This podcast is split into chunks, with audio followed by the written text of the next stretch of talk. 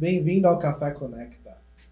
E hoje temos uma convidada aqui que vai trazer uma trajetória super importante, profissional, que é a Luísa Fontana, gente. Ela é gerente de e-commerce da Heineken. Luísa, muito obrigada por ter aceito o nosso convite. Ai, obrigada a e vocês. tenho certeza que, assim, você compartilhar suas experiências profissionais, a sua trajetória de carreira vai ser incrível essa noite. Vambora, a história não falta, vocês vão puxando aí que eu, que eu vou deixando. Então, Com vamos, vamos que certeza. vamos. Mas antes, né, vamos falar do nosso, do nosso patrocinador. O Bartender Store passou, né? Porque esse programa tá indo ao ar depois do, do Black Friday. Mas a Black Friday que eles fizeram foi incrível. Muitos Sim, fez itens, sucesso. Muitos itens com abaixo do, da- do esperado. Eu mesmo já fiz várias compras, então abasteci meus utensílios para os vídeos. Mas quem quiser, quem precisar de alguma coisa, acesse o site da Bartender Store, vai lá. É a maior loja de coquetelaria do Brasil. E fora isso, o que, que eles têm, Mar? Eles têm um aplicativo com várias receitas e vocês já podem fazer as compras através do aplicativo. Então, ó, fica a dica aí pra vocês. E um último recado da Bartender Store, eu vi no Instagram do Mário e da Bartender que vão voltar os cursos. Yes. Isso, e eu mesmo vou me Fica a inscrever dica aí, em um. gente. Tô esperando abrir o curso de Flare, porque eu já vi que nos vídeos, nessa parte de criação de conteúdo, é bem legal fazer alguns malabares. Mas quem quiser, tem outros cursos, curso de gin, curso de bartender. Então, entra lá no site, verifica as datas, verifica as turmas e não deixa de aumentar o seu conhecimento. E aproveitem, gente.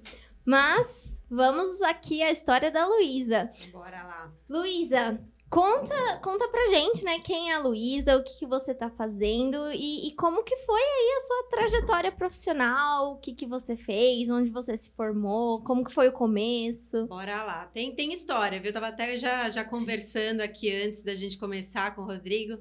E, e, cara, tem, tem umas coisas assim que a gente vai lembrando e você fala, nossa, faz já tanto tempo, né? Sim. Então, essa carinha ainda jovem, mas já faz 12 anos, né, que eu trabalho com e-commerce Uhum. e digital, né? Então, é é um pouco dos dois.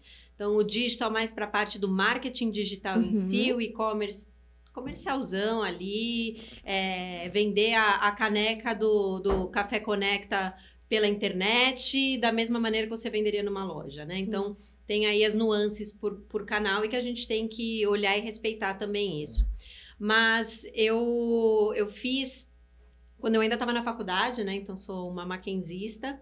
Ah, Então, vocês também não? Rodrigo. Estamos eu, aqui. eu fiz três semestres na Mackenzie. Três semestres. O que aconteceu com o eu- restante dos semestres? Ah, falência de pais, né? Aí, acabou, aí- como diz meu marido, acabou É. a Macfolia. Ah, acabou- Nunca teve, na realidade, né? Porque eu namorava, então ela. Justo. ela Sem- sem era, folia, Era né? uma Sem época que não, que não tinha folia, então. Mas acho que se fosse hoje, a Renata ia junto. Mas na Justo. época eram outras cabeças, né? Aham. A gente, eu brinquei que a- graças a Mar, a gente voltou até a se falar, porque assim, a gente fala muito sobre desenvolvimento humano aqui, né? Uhum. Uhum. E na conversa eu falei, meu, é, é engraçado se falar depois de tanto tempo, depois de evoluído, e a gente até trocou uma ideia e falou, puta, quanta coisa que a gente não fazia e hoje, tipo, a gente faz, tipo assim, beber.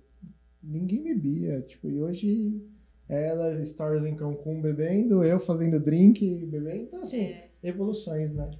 É, e o que é muito legal, né? Mesmo Sim. porque uma, uma das coisas que eu aprendi na faculdade, que eu nunca vou esquecer, só não lembro quem foi o professor que me ensinou isso. Mas ele falou que necessidade quem cria é Deus. A gente só encontra essa necessidade e uma maneira diferente de atendê-la. Sim. Né? E eu achei isso fantástico e a gente segue aí descobrindo essas necessidades que vão surgindo ou que já existiam, mas que a gente tem novas formas de, de solucioná-las, digamos assim, né? Total. E é ao longo da vida, né? E é ao longo da vida, é ao longo da vida. E quando eu, eu prestei para publicidade, eu prestei junto nutrição, letras e marketing. Não passei em nada, né? Ainda bem, porque senão eu ia falar que raio eu serei, não é mesmo? Sim. E tinha um pouco daquela coisa de, ah, letras porque minha irmã faz letras, minha mãe fez letras, nutrição porque eu gosto dessa pegada Uhum. mais fitness, mas também não queria fazer educação física, e publicidade porque eu tenho um, um padrinho que para mim, assim, ele é o cara, o profissional, tanto que eu morei na Austrália por um ano, porque Uhum. ele tinha sido transferido, ele trabalhava na época na Fox Filmes, e aí ele foi transferido para lá, e aí me convidou para morar com ele um tempo, E, e eu tinha nele, assim, a visão do que eu queria ser no, no futuro, né? E aí eu falei, cara, vou fazer cursinho. Então, assim, vocês conheceram no cursinho também, eu conheci ali algumas pessoas no cursinho e eu fui lembrar há pouco tempo que eu, que eu, que eu tinha feito cursinho quando eu fui no dentista e o meu dentista era um ex-namorado do cursinho. Nossa, gente, que mico! pois é, mas tá, tá, tá tudo certo, né? É, e aí, enfim, eu, eu acabei decidindo mesmo por publicidade, não, não foi no cursinho que eu decidi, não me ajudou, mas eu falei, cara, eu, eu, eu, gosto desse negócio e eu quero ser o meu padrinho, né? Uhum. Meu, quero ser meu tio e tal, beleza. É aquela questão de você ver uma referência, né? Uma pessoa que É. você enxerga uma referência e você fala, nossa, É, eu tenho isso como exemplo. é, E, e é muito legal a gente trazer que quando você tem uma referência, não é porque você vai ser igual à pessoa, você vai se inspirar na pessoa. É exato. diferente de você né, vai ser uma outra, copiar, você vai ser a sim, sua versão daquela daquilo pessoa. que você se inspira, né? Então, 2000 e o que que eu tava lá? 2006, por aí. Uhum. fazendo cursinho, não tinha esse negócio aqui hoje em dia que leva a nossa vida para todos os Sim. lados, né? O celular e tal. Então não tinha nem como você falar, ah, vou me inspirar em alguém que está na internet, no blog, ainda não tinha nem começado o blog. Não tinha, Né? não tinha nem Android, Não, né? imagina, não tinha, tinha nada, né? Malemal tinha ali o. Tava começando aquele O Motorola, Blackberry lembra? também. É, Blackberry. dois, é, era, era o Blackberry, É, era a sensação. Era isso. Então, eu me inspirava no meu padrinho e ponto. Falei, vou fazer marketing, vou lá. E tinha um pouco da família, assim, não da minha família, pai, mãe, irmã, né? Mas assim, Uhum. tios, avós, tava falando, putz, mas será que isso dá dinheiro, tal? Uhum. Seu tio deu sorte, não sei o quê. Falei, bom, não interessa, eu vou fazer, né? Uhum. A única coisa que eu sabia é que eu não queria trabalhar em agência de publicidade. Passei no Mackenzie, decidi fazer Mackenzie mesmo. Eu acho até que você foi minha veterana. Pela, o seu, pô, você estava no cursinho em 2006. 2007, 2008, 2009, 2010 você deve ter se formado. Eu me formei em 2011 porque em 2007 a 2008 eu tava na Eu Austrália. fiz Mackenzie em 2009. Naquele Será que você foi meu bicho? Foi na publicidade propaganda naquele prédio bonitão. No prédio bonitão. Qual é o nome mesmo daquela rua? Piauí? Piauí. Ah, não sei. Eu acho que é. Eu tinha acho que é tinha Piauí. né? É, tinha É. prática de É. administração do Eu, eu, a minha turma foi a primeira turma daquele prédio. Ah, Cara, tô começando a me sentir muito velha. Sério. A, gente sempre se sente velho, faz parte, passando. faz parte. Mas que somos mundo somos pequeno, né? millennials ainda, né? Somos Mas tá millennials, Tudo bem. tá tudo certo. E, e aí, durante o curso, eu fui descobrindo ali o que eu gostava, o que eu não gostava. Então, por exemplo, estatística, eu já falei, "Ah, óbvio que não, né? Uhum. Esquece estatística, né? Sempre com essa professora que falava estatística. eu não sei, eu fiquei, eu tive, eu peguei DP estatística duas vezes no Mackenzie e quando eu fui pa- e eu me formei em marketing na São Judas e eu peguei duas vezes em marketing. Em marketing, é um- Então, estatística, apesar de mexer com bastante número, ah, uma bolinha tira, põe outra bolinha. É, fica não, eu, eu, tinha, não. eu tinha bons amigos, então eu tinha boas colas, entendeu? Aí eu tenho que confessar e, e tá tudo bem, enfim, já superei que eu precisei, né? Quem, quem não cola não passa É, escola. não, faz parte. Todo Enfim, mundo teve essa fase. Todo mundo, todo mundo. Aí a DP que eu peguei foi, sei lá, de Desenho. estágio, porque eu não, não assinei o estágio a tempo. Foi ridículo. Mas enfim. É, e aí acabei fazendo Mackenzie, gostei super do curso. Falei, cara, é isso que eu quero fazer da minha vida. Fui pra Austrália, fiz lá um curso de business também, Uhum. então já falava inglês, né? Eu fui alfabetizada em português e inglês.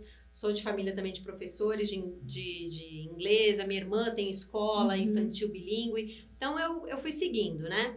E aí eu dava aula de inglês numa empresa, quando eu tinha o quê? 19, 20 anos, numa empresa de construção civil aqui na, no JK, na Avenida JK aqui Uhum. em São Paulo. E lá ele falou: olha, minha esposa tá trabalhando num portal da Record, que é o portal R7, tá Sim. começando agora, tá? Ela tá precisando de uma assistente. Né? Você não quer conversar com ela? Falei, ai, quero porque eu tô precisando de estágio. Uhum. Resumindo, rolou, eu entrei, super gostei, falei, meu, é isso. Tava começando na época o portal, então assim, eu criava projetos, ajudava, né, óbvio, Sim. como assistente a criar esses projetos especiais, adorava ali mexer no PowerPoint e tal, e não sei o quê.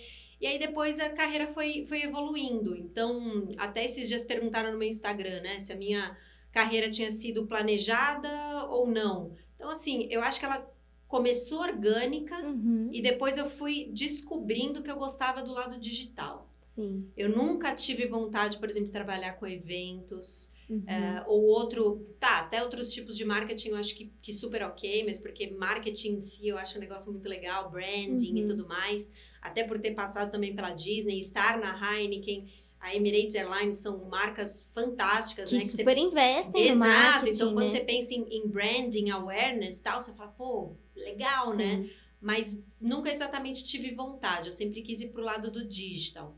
E faz 12 anos que em cada lugar que eu passo, eles falam, esse é o momento do e-commerce. Eu falo, então bora. Se continuarem falando isso na próxima década, eu vou ter emprego. Né? Se depois mudar para alguma coisa, a gente muda junto Se adapta. e, né? e se A gente adapta. se adapta. Vai, vai seguindo.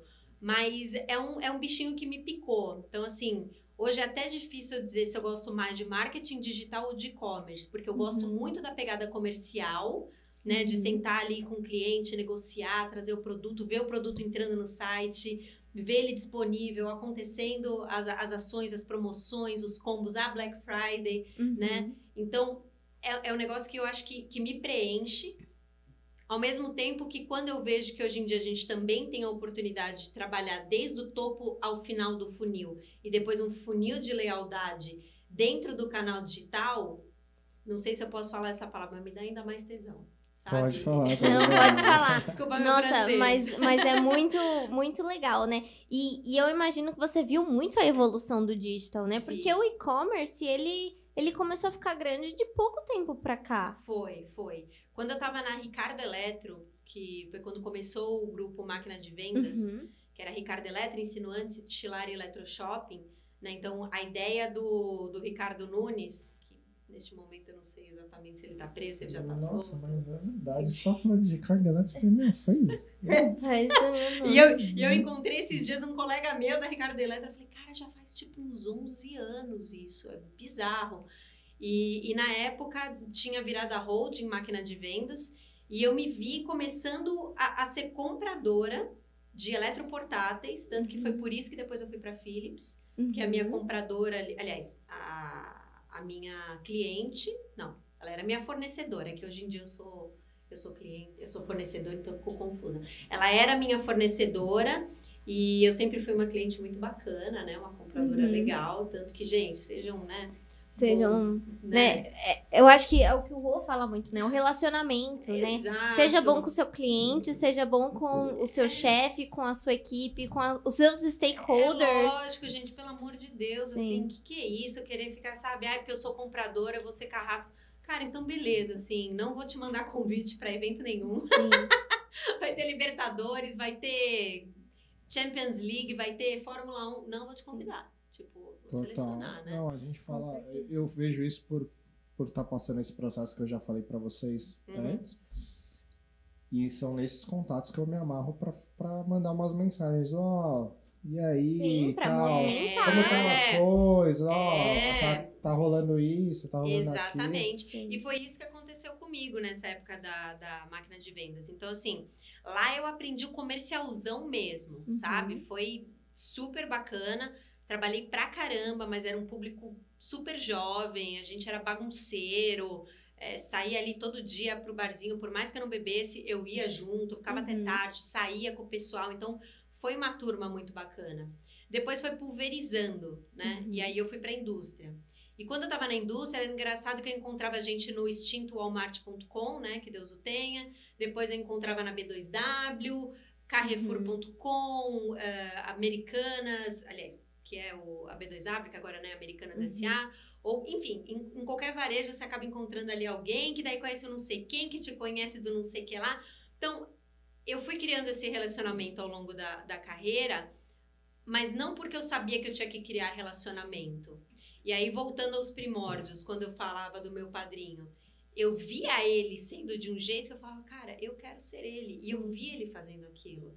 E quando eu fui ver, eu tinha aquilo em mim também, Legal. Uhum. né? Não, não acho que seja genética, embora ele seja meu primo de, de segundo grau, mas é aquela coisa de que quando você consegue também se espelhar em alguém, Sim. você não necessariamente precisa se esforçar para ser igual a essa pessoa, mas você pegar aqueles pontos que são fortes e fortalecer ainda mais e pegar os fracos e tentar melhorar ou simplesmente ignorá-los, porque eu estava até conversando esses dias com uma mentorada minha, Uhum. da Heineken mesmo. A gente tem muito essa mania e esse mindset de, ah, eu tenho que trabalhar meus pontos fracos. Cara, fortalece os seus fortes. É. Sim. É. Trabalhe os seus Trabalhe os fortes, seus com fortes, certeza. sabe? Eu nunca fui boa em matemática, física, essas coisas. No, no terceiro ano do colegial, eu já estava ali prestando vestibular. Meu professor falou: Olha, Luísa, você precisa, sei lá, sete e meio para passar. Sentei com ele no canto e falei: Professor, é o seguinte. Eu colei em todas as provas. Se eu não passei até agora, eu não vou passar numa recuperação. Então vamos fazer o seguinte: me bota de conselho. Deixa os outros professores decidirem o meu futuro, porque tá tranquilo, o resto tá tranquilo. Aí ele olhou assim pra minha cara, olhou pro negócio, apagou, botou o 7,5 e falou: sai da minha frente.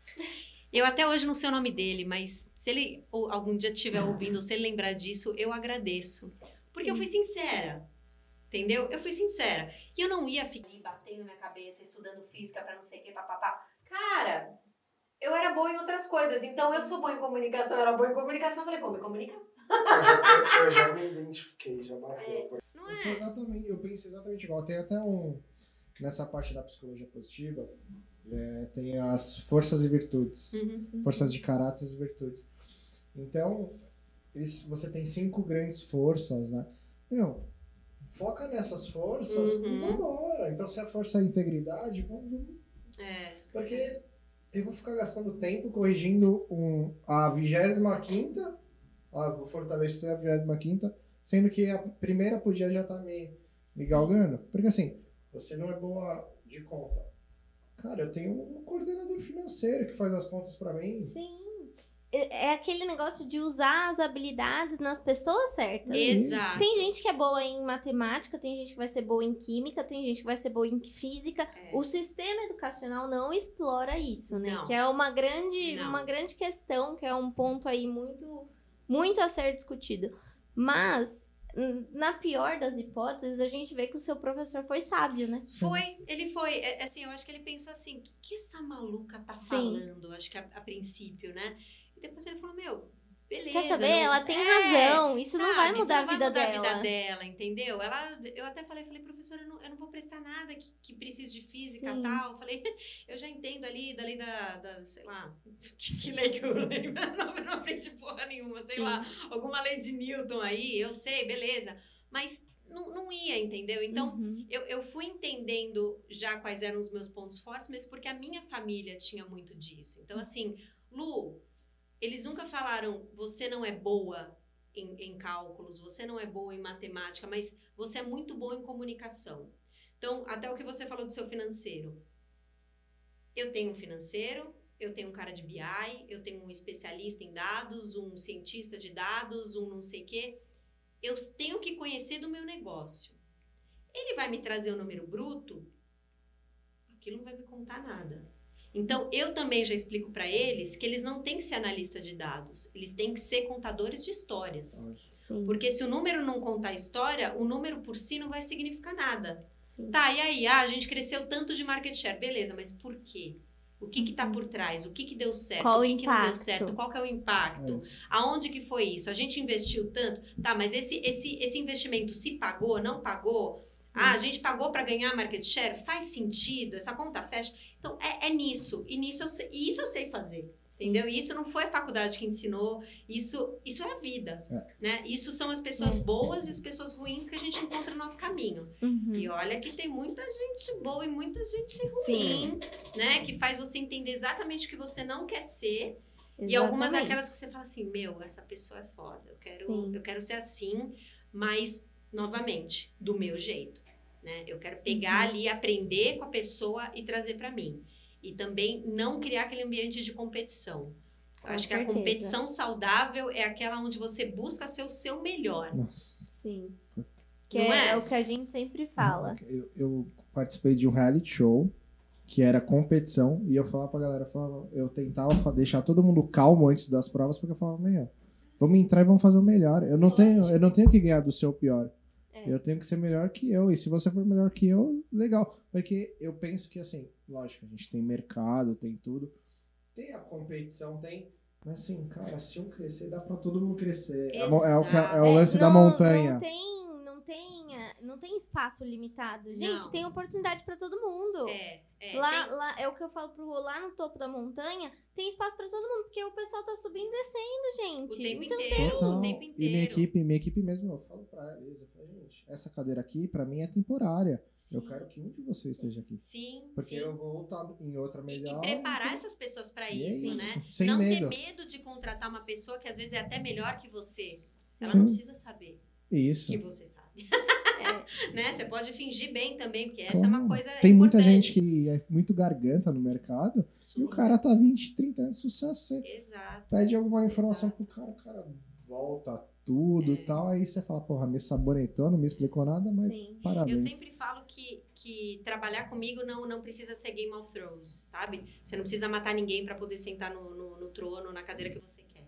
Né? É, é uma coisa. Cara, vocês me ajudando a crescer, vocês crescem comigo. Então, assim, meu chefe semana passada foi, foi promovido e eu fiquei genuinamente feliz. Uhum. Não apenas pela possibilidade de agora eu poder pegar o- a cadeira que era dele, mas porque o cara merece. Sim. Claro. Entendeu? Nesses dois últimos anos que a gente tá junto, o cara tá dando conta de coisas assim, além do, do imaginável, sabe? Pegou ali um momento de pandemia, é, confiou em mim ali no meu canal, tinha mais o canal de B2B, de, de atendimento de, de vendas direta, né? De, Uhum. de telemarketing e tal. Meu, o cara cuidou de tudo isso em dois anos, sabe? Então foi mais Sim. do que merecido. Né? E é gostoso quando você tem também um gestor que você consegue enxergar nele também alguém que você admira. Porque Com não tem nada pior do que você estar numa empresa ou você tá crescendo num lugar e você fala, cara, quem que eu quero ser daqui a um tempo aqui dentro? E você não identifica ninguém. e você não né? identifica ninguém. Ah, Eu isso. acho isso. Horrível. E a sensação também, às vezes, você tem um gestor e você fala, nossa, esse cara é um bosta, eu tenho que responder pra esse cara. E é, Isso é muito nossa, isso é difícil. mu- É, a E- pior sensação. E é muito difícil também quando você vê que as pessoas estão aquém do nível que precisa. E aí que você tem coisas a acrescentar, mas que as pessoas são reticentes porque não querem dar o braço a torcer. Exato. Porque você é bom o suficiente. O que eu também não entendo, sabe? É. Eu acho que assim, e isso é uma coisa muito de mulher, Má. Eu não sei se você já reconheceu isso, mas tem muita mulher que é assim. Eu, eu passei por essa situação com um time de homens. Tá. Não foi com mulheres, mas eu, eu entendo que existe. É que eu acho que, que mulher tem um pouco mais aquela coisa assim de querer competir É. com a outra mulher. Homem, Sim. quando vê que o outro cara é foda, ele fala assim: eu vou me juntar com aquele cara. É, Eu- o homem se alia, né? Mulher que competir. Ah, eu adorei sua blusa, amanhã eu vou aparecer com uma melhor ou, ou parecida, Sim. só pra falar que não Sim. é, eu não tenho paciência, entendeu? Ah, eu eu falo que também se eu não. tivesse. na- eu, eu amo ser mulher, tô muito feliz, assim. Eu sei que estamos num momento aí todo polêmico, mas sou hétero, cis, tranquila, muito bem resolvida. Mas se eu tivesse nascido homem, eu ia ser um puta de um homem também. Porque eu adoro Sim. dar risada daquelas piadas idiotas. É, sabe, aqueles vídeos de, de amigo dando susto no outro que tá dormindo bebaço, e o cara acorda que não sabe nem onde tá. Eu, eu choro de rir com essas coisas. E Uhum. mulher não aceita muito isso, né? Sim. Então, eu, até no, no, no corporativo eu acabo me dando melhor com o homem por causa disso, né? E, enfim, eu acho, eu acho essas coisas engraçadas, mas que tem que ser também levado em consideração, né? O indivíduo. Sim. A gente tem que, por mais que a gente também se espelhe em alguém, a gente tem que entender que todo mundo tem seus defeitos. E não tô falando também pra gente ficar pegando esses defeitos e simplesmente tirando-os da frente. Mesmo porque tem gente que tem alguns defeitos ou que tem certos pontos a serem desenvolvidos que nem sabe que Sim. tem, porque ninguém nunca teve a coragem de É isso. conversar com essa pessoa. E aí, esse é o papel do líder. esse né? é o papel do líder. O, o líder, ele não é responsável só por gerir o negócio. Ele é responsável por gerir a equipe em todas as esferas, sendo É. do É. negócio e pessoal. Porque É. as pessoas têm que crescer junto. É, Eu acho que o líder ele tem muito mais que desenvolver o ser humano. Uhum. Eu, eu, eu uso esse exemplo com a minha equipe. uhum, Eu falo, ó, vamos lá, vamos fazer. Se der merda, eu tomo as porradas, fiquem tranquilos, não vai chegar pra vocês. E a gente faz as correções. E se der tudo certo, a gente vai tomar uma Cara, cerveja. acho que a gente foi separado na maternidade. Que eu falo a mesma coisa. A única diferença é que eu lanço um termo em inglês pra ficar mais bonitinho, É, né? meu falo inglês assim, não é fluente, então. Se acontece alguma coisa, eu falo assim, I got your back. Né? É, isso Eu, eu tô mesmo. contigo. Então, assim, se eu te autorizei a fazer um negócio, Cara, vai lá, faz. Se você tomar porrada, quem autorizou foi eu. Quem é seu chefe sou eu. Sim, Então, vem em mim que eu tomo a bronca. é isso. Entendeu? Porque senão a pessoa vai ter sempre medo de fazer. Com certeza. Eu já passei por isso várias vezes. Eu cheguei num momento, gente, na minha carreira, em que eu tava numa empresa que, ela, que eu tinha um chefe, e assim, não era a empresa, tá? Era Uhum. o chefe. Que ele era tão ruim, mas tão ruim, que ele chegou em um momento a me dar medo de responder um e-mail. Um simples e-mail. Ele não me deixava, por exemplo, fazer isso que eu tô fazendo agora. Sim. Ele não me deixava tomar a frente de nada. Tinha que ser ele. Até que um dia eu entendi o que aconteceu. Porque depois que eu saí, deu poucos meses ele saiu. E, enfim, o mercado está super aquecido, principalmente o de o de e-commerce. E eu fui chamada para uma vaga de diretoria de uma grande multinacional. Uhum. E eu acabei recusando, porque falei, não, tô feliz na Heineken e minha mãe me ensinou o seguinte, que em linha ocupada não cai uma nova ligação. Uhum. Pode até tocar, mas você só vai atender se você quiser, Sim. né? Porque a linha tá ocupada. A minha linha estava ocupada, conversei ali um pouco, porque era uma baita de uma empresa, falei, vale ouvir e tal, mas agradeço. Hoje esse cara tá lá como diretor. Olha só. Ou seja, a gente tava aqui, ó. Só que ele não me via como uma aliada, Uhum. ele me via como uma competidora. Exatamente. entendeu? E isso é uma cilada das piores. Sim. Porque depois teve um evento em que eu fui palestrar do e-commerce Brasil, Uhum. o fórum de groceries e drinks do ano passado. Uhum. Esse ano foi, foi digital, ano passado foi físico. Eu era uma das únicas quatro mulheres, tinham quatro mulheres palestrando, eu era uma delas. Eu estava de vestido verde de bolinhas brancas, salto alto e uma das quatro mulheres. Era impossível não ter me visto. Uhum. Ele estava também no evento, não cruzou comigo em nenhum momento. Sim. Espero que ele tenha fugido, porque eu fico feliz, porque eu não tive que, que fazer da egípcia, ou Sim. a falsa, ou a qualquer coisa do tipo, né? Porque é aquela vontade. Realmente, desculpa, gente, talvez eu ainda não seja um ser tão evoluído a ponto de conseguir falar, "Ai, não, eu te perdoo.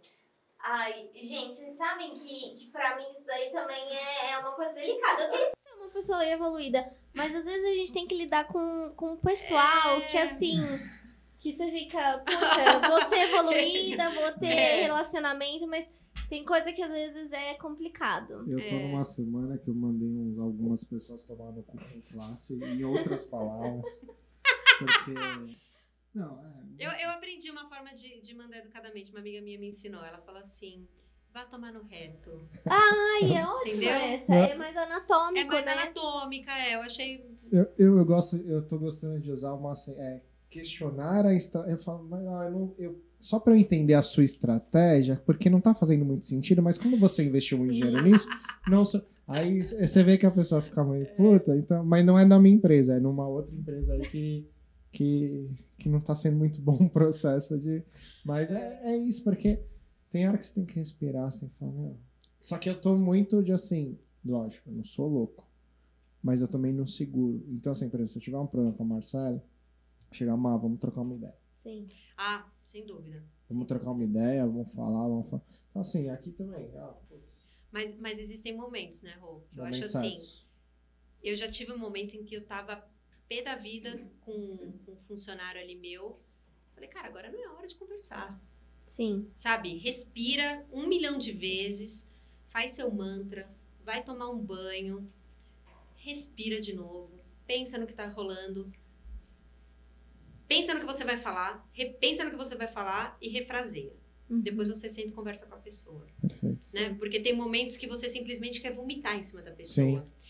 É libertador? É, mas depois a gente se arrepende. Depois a gente se Muito, arrepende. muito. Porque nessas horas a gente fala coisas que a gente nem imagina que tá sentindo. Exatamente. E aí eu acho que entra no outro ponto que a gente está vivendo também essa geração do pedir desculpas. Tudo é pedir desculpa, mas as pessoas não sabem pedir desculpa. Ah, eu peço desculpa a quem eu possa ter ofendido. Não, não é assim que você pede desculpa. Eu peço desculpa porque eu ofendi uma série de pessoas e blá blá blá blá blá blá com a minha fala Você reconhece o que você, Você fez, né? reconhece o que Porque você é, é igual a gente fala, né? Eu sou cristã e daí a gente fala, a gente peca à vista, mas aí a gente quer pagar a prestação, né? Pedindo É. perdão à prestação. Não, não, não. É. E, e é muito isso, né? Você pede, ah, eu quero pedir desculpa por tudo de errado que eu fiz.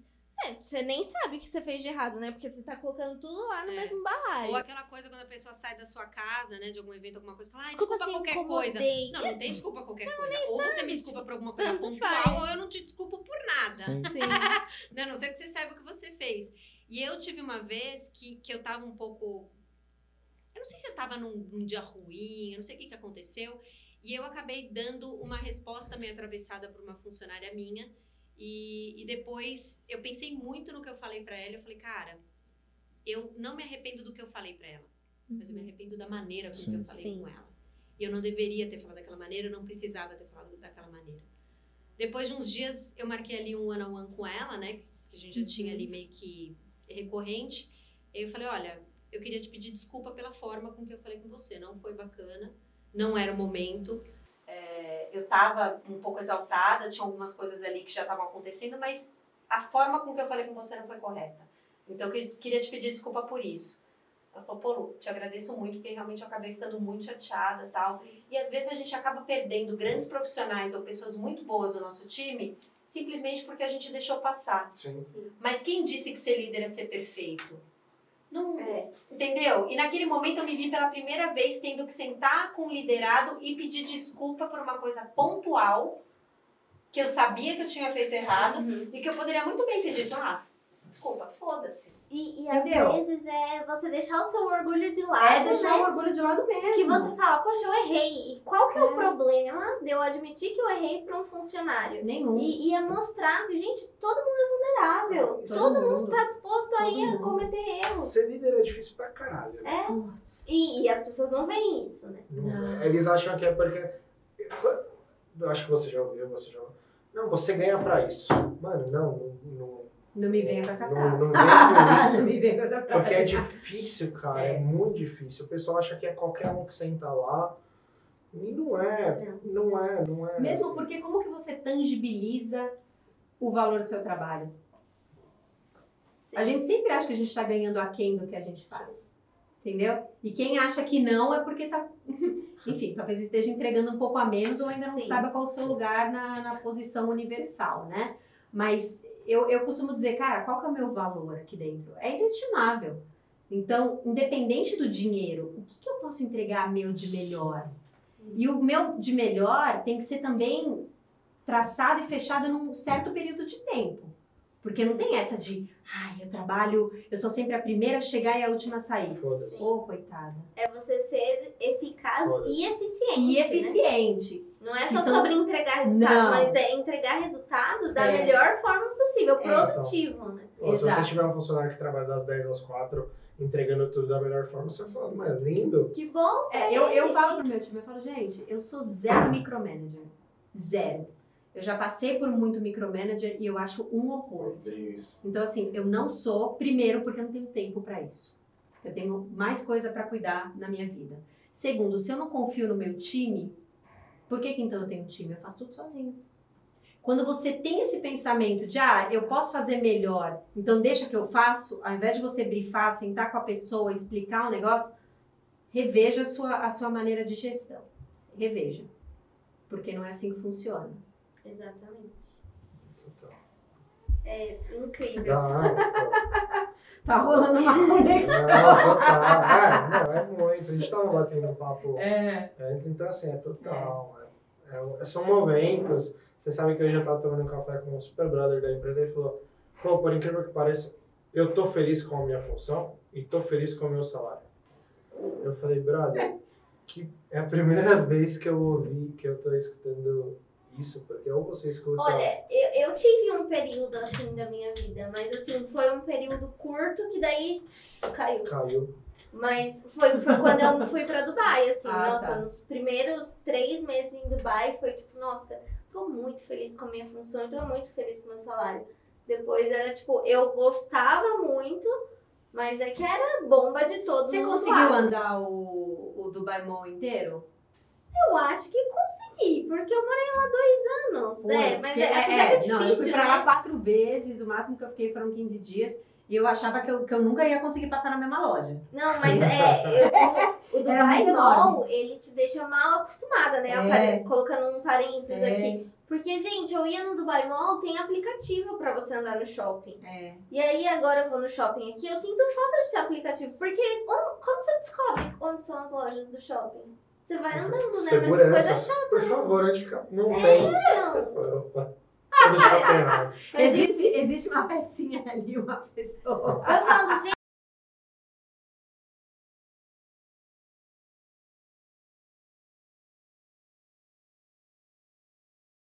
Mas assim, aí tem um outro ponto. Quase 95% dos celulares hoje no Brasil são Androids. Então a gente está falando de Android, tem desde aquele de 350 reais, que é o de entrada, até os motherfuckers ali, S não sei o que, que também custa o preço de um iPhone ou mais, né? 4, 5, às vezes 6 mil. E tem 5% do, do restante que tem iOS. Querendo ou não, essa galera que tem o Android e que poderia também ser um público que baixaria isso, você não concorda? E isso é uma coisa que eu falo muito na companhia também, inclusive com, a, app My Heineken, que a gente discutiu muito isso antes de lançar o app, né? Que é um app de loyalty. Então você pode fazer o cadastro de qualquer compra de produto Heineken que você fez em qualquer ponto de venda do Brasil, seja online, seja físico, seja o, o bar do seu Zé. Ele te deu uma nota fiscal, você pode cadastrar ela no aplicativo, você vai juntando pontos e troca por produtos. Que legal. Né? Porque a gente não vende produto. Então, assim, você nunca vai encontrar uma caneca da Heineken para comprar. Depois a gente entra nesse ponto. Depois a gente entra. Segura isso aí. Mas aí, é, quando a gente fala nessa maior parte da- das pessoas e da população brasileira tendo Android, é o primeiro contato que eles têm com a internet, certo? Uhum. Se ele precisar abrir mão de algum aplicativo ou de algum espaço no celular para ter uma foto a mais, para poder gravar um vídeo, fazer alguma coisa, ele vai abrir mão. Sim. Aí você gasta um puta de um, de um dinheiro, você faz um CX, um, um UX, um negócio super da hora ali de, de navegação para você entender o que o cara quer e depois ele vai de- Sim. Ah, né, é, tirar o download ali, ou vai tirar o, o aplicativo de lá. Então, você tem que tornar o negócio não simplesmente interessante. Ai, de modo de uma ideia, vamos lançar um aplicativo. Tá, mas o quanto isso é usável? O quanto que as pessoas vão precisar? Né? Tem, tem algumas métricas, inclusive, né? Então, Daily Activity Users. Então, quantos que vão entrar por dia? Isso eu aprendi na época de Disney com games. Né? Então, os games, você quer que o cara entre todo dia para jogar. Principalmente se for um freemium, né? Onde você tem compras dentro do, do aplicativo, né? Então, tem uma série de fatores que a gente tem que levar em consideração. Só que mesmo com 95% de Androids, esses 5% de iOS, de iPhone, são os que mais convertem. E aí, você fala o quê? Vou olhar para Android ou vou olhar para iOS? ah, vai muito da sua estratégia. Vai né? muito da sua estratégia. Não tem resposta Sim. certa para nada. Você tem que testar tudo. Tem que testar Ah, o que tudo. a gente tá, tá conversando com a Renata isso, assim, a gente tá falando acho que sobre economia e tal. Que a gente não pode olhar só a nossa realidade, né? Hum, Porque assim, a nossa realidade é mu, graças a Deus, é muito distante. É. e a gente muito privilegiado. Então é muito distante da realidade do, da maioria do brasileiro. Então assim, a gente olha, nossa, ó, pô, nós três com iPhone aqui. Meu, não é normal. Não. Só que é o nosso ciclo social, nossa bolha, a maioria usa iPhone. Então, mas Má, você morou no Dubai, eu já fui várias vezes para Dubai. Lá, a gente vive numa outra bolha. Ah, é- lá é a bolha da bolha. É a bolha da bolha. Sim. Lá me ofereceram um monte de camelo. Falei, onde eu vou botar Sim. esses camelos? Você vai morar no Alas, Eu- os camelos. Não faz o menor sentido, né? Tipo, ah, qual, qual esposa você é? Ah, a sétima. Bom, eu fiz as contas e falei, bom, só vou ter que transar uma vez por semana. Talvez até valha, né? Sei lá. Brincadeiras à parte. Mas chega uma hora que você fala, meu, você tá numa balada, o cara te convida pra jantar, te mostra uma foto. Isso aconteceu comigo. Ele mostrou uma foto, ai, tá vendo esse colar aqui? Um puta colar de diamante, melhor que o da Kate, do, do Titanic. Não, Aí ele falou, amanhã eu vou te dão buscar assim. e vou, eu vou te dar isso daí. Ah, meu querido, there's no free lunch, né, bebê? Nem amor de mãe hoje em dia é free lunch. Sim. Não. Então, assim, eu acho que são bolhas e bolhas de realidades. Total. Né? Uhum. Tem, tem um cara ali que, que, é, que é do gueto, que ele tem a realidade dele, que pra ele a nossa realidade é super incrível. Daí você conhece um cara que tem um barco, que daí você conhece o cara que tem um iate, Sim. e aí você conhece o cara que tem um iate que voa. E Entendeu? aí Então, o dono da companhia de iates, que freta os iates. Exato. Então, assim, eu acho que o ponto principal é, cara, Seja feliz com o que você tem em primeiro lugar. Concordo. Sim. Seja feliz com o que você tem. Seja grato. Eu acho que as pessoas. Hashtag gratidão, né? Uhum. Virou um negócio meio. Supérfluo, Eu tenho um né? corte Banal, sobre isso. Não é? É. Hashtag gratidão. What the fuck, né? O que, que você Sim. quer dizer É. com isso? É, é literalmente você, você tá grato por você ter os momentos que você tem. Você poder viver a vida que você vive. Sim. Você ter as pessoas ao seu redor. Sim. Eu fui perder o meu primeiro avô, né? Minha primeira avó, em setembro do ano passado. Eu tenho Uhum. 34 anos. Eu sou grata por ter tido a oportunidade de ter tido 33 anos vivendo com os meus quatro avós. Sim. Você entendeu? E tem gente que esquece de, de, de agradecer e agradeça ao universo, a Deus, a Jesus, a Buda, a Alá, quem seja. Mas, cara, agradeça aquilo que você tem, porque tudo é uma dádiva.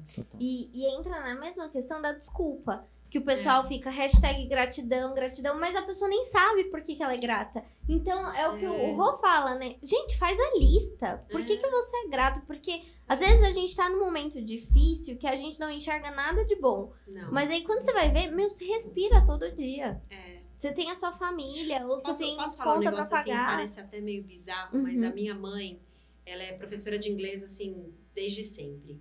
E ela tinha um- um- uma amiga que era uma aluna dela, que acabou Uhum. virando amiga, e ela teve um filho que nasceu com uma deficiência. Sim. Resumindo, ele nasceu sem o reto. Nunca tinha ouvido falar de alguém que nasceu sem Uhum. anos. Eu nunca tinha parado para pensar que isso poderia acontecer. Cara, agradeça que você tem o seu sistema Sim. digestivo Funcionando. funcionando. Seu Total. sistema excretor. É uma coisa meio louca, mas essa minha avó faleceu de. Os rins dela pararam. Sim.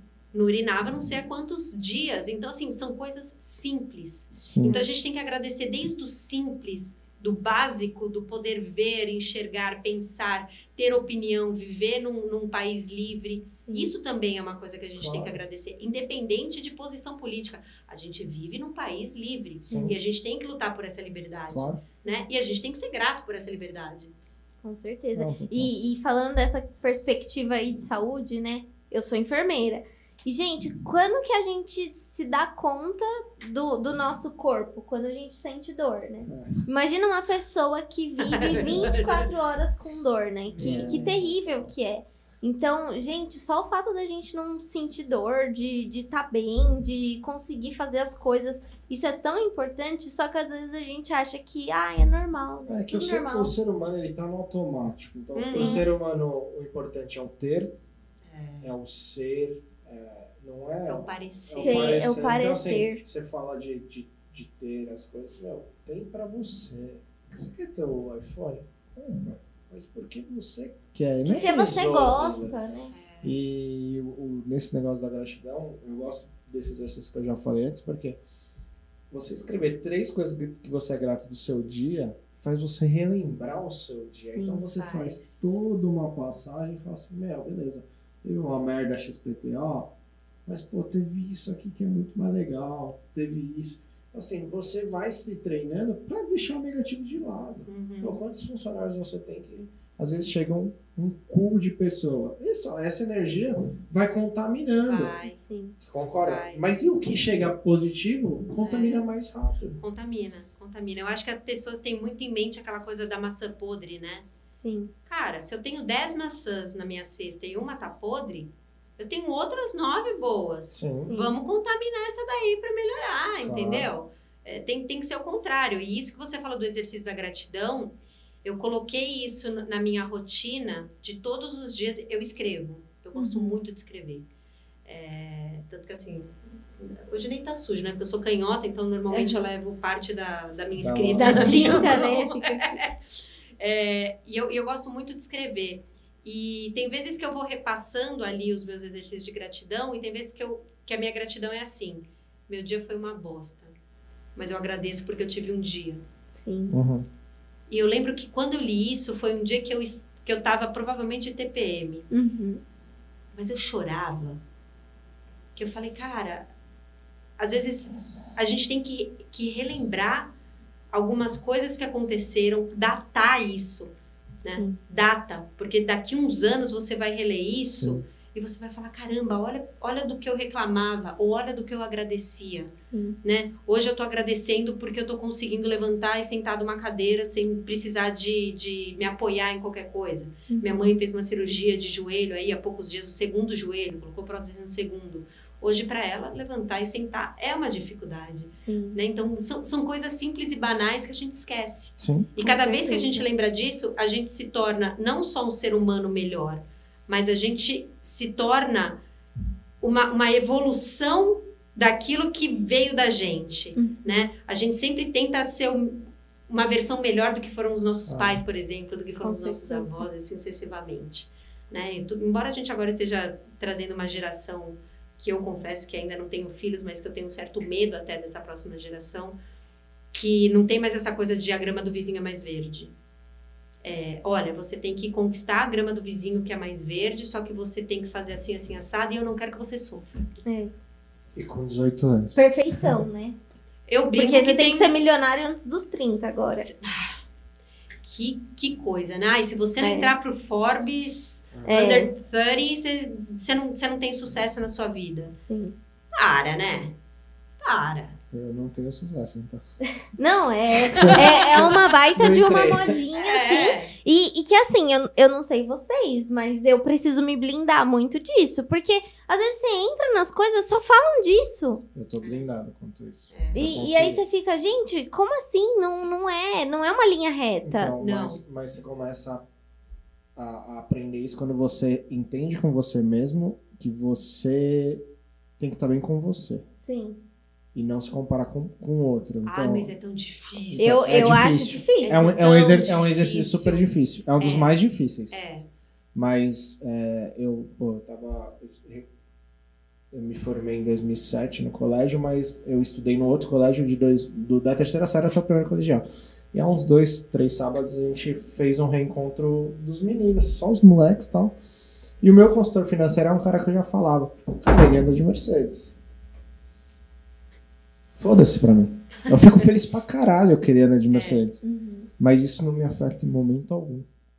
Por quê? Porque, meu, eu tô feliz com, com a minha opção, eu tô feliz com o meu momento. Sim. Só que outras pessoas devem não ter ido pro, pro encontro pra não ficar se comparando com, com os outros. Ah, como que você tá? tal. Eu não, achei muito legal ver onde cada um chegou. Porque a gente, a gente falou, cara, eu achei que você ia ter morrido de tão louco que você era. E você tá vivo.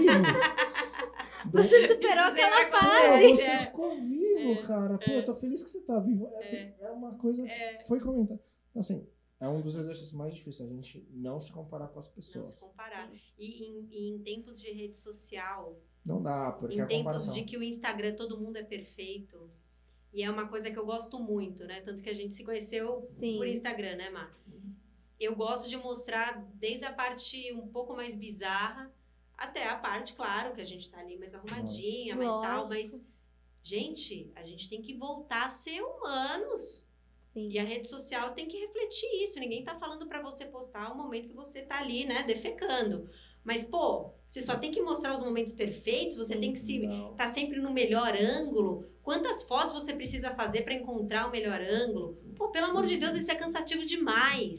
Tentar Super. viver uma perfeição que não existe é muito cansativo. E você faz com que outras pessoas que de repente, que a gente tava falando das bolhas, não sabem da tua bolha, pensem que aquilo é o que você vive, ponto Sim. né? Então a pessoa vai ver o apartamento que você mora, vai ver o CEP que você tá, vai ver o carro que você dirige, mas não tá vendo os perrengues que você tá Não. passando. Não, nin- ninguém imagina, Ninguém né? imagina.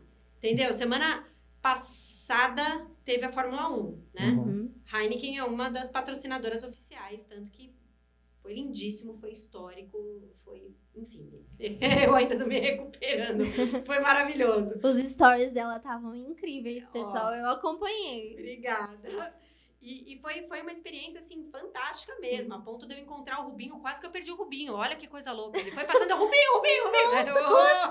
Eu, não, não dá pra perder o Rubinho, né? Isso não dá. Poxa. Ainda lança a piadinha. Nossa, quase cheguei atrasado. Não, mas enfim.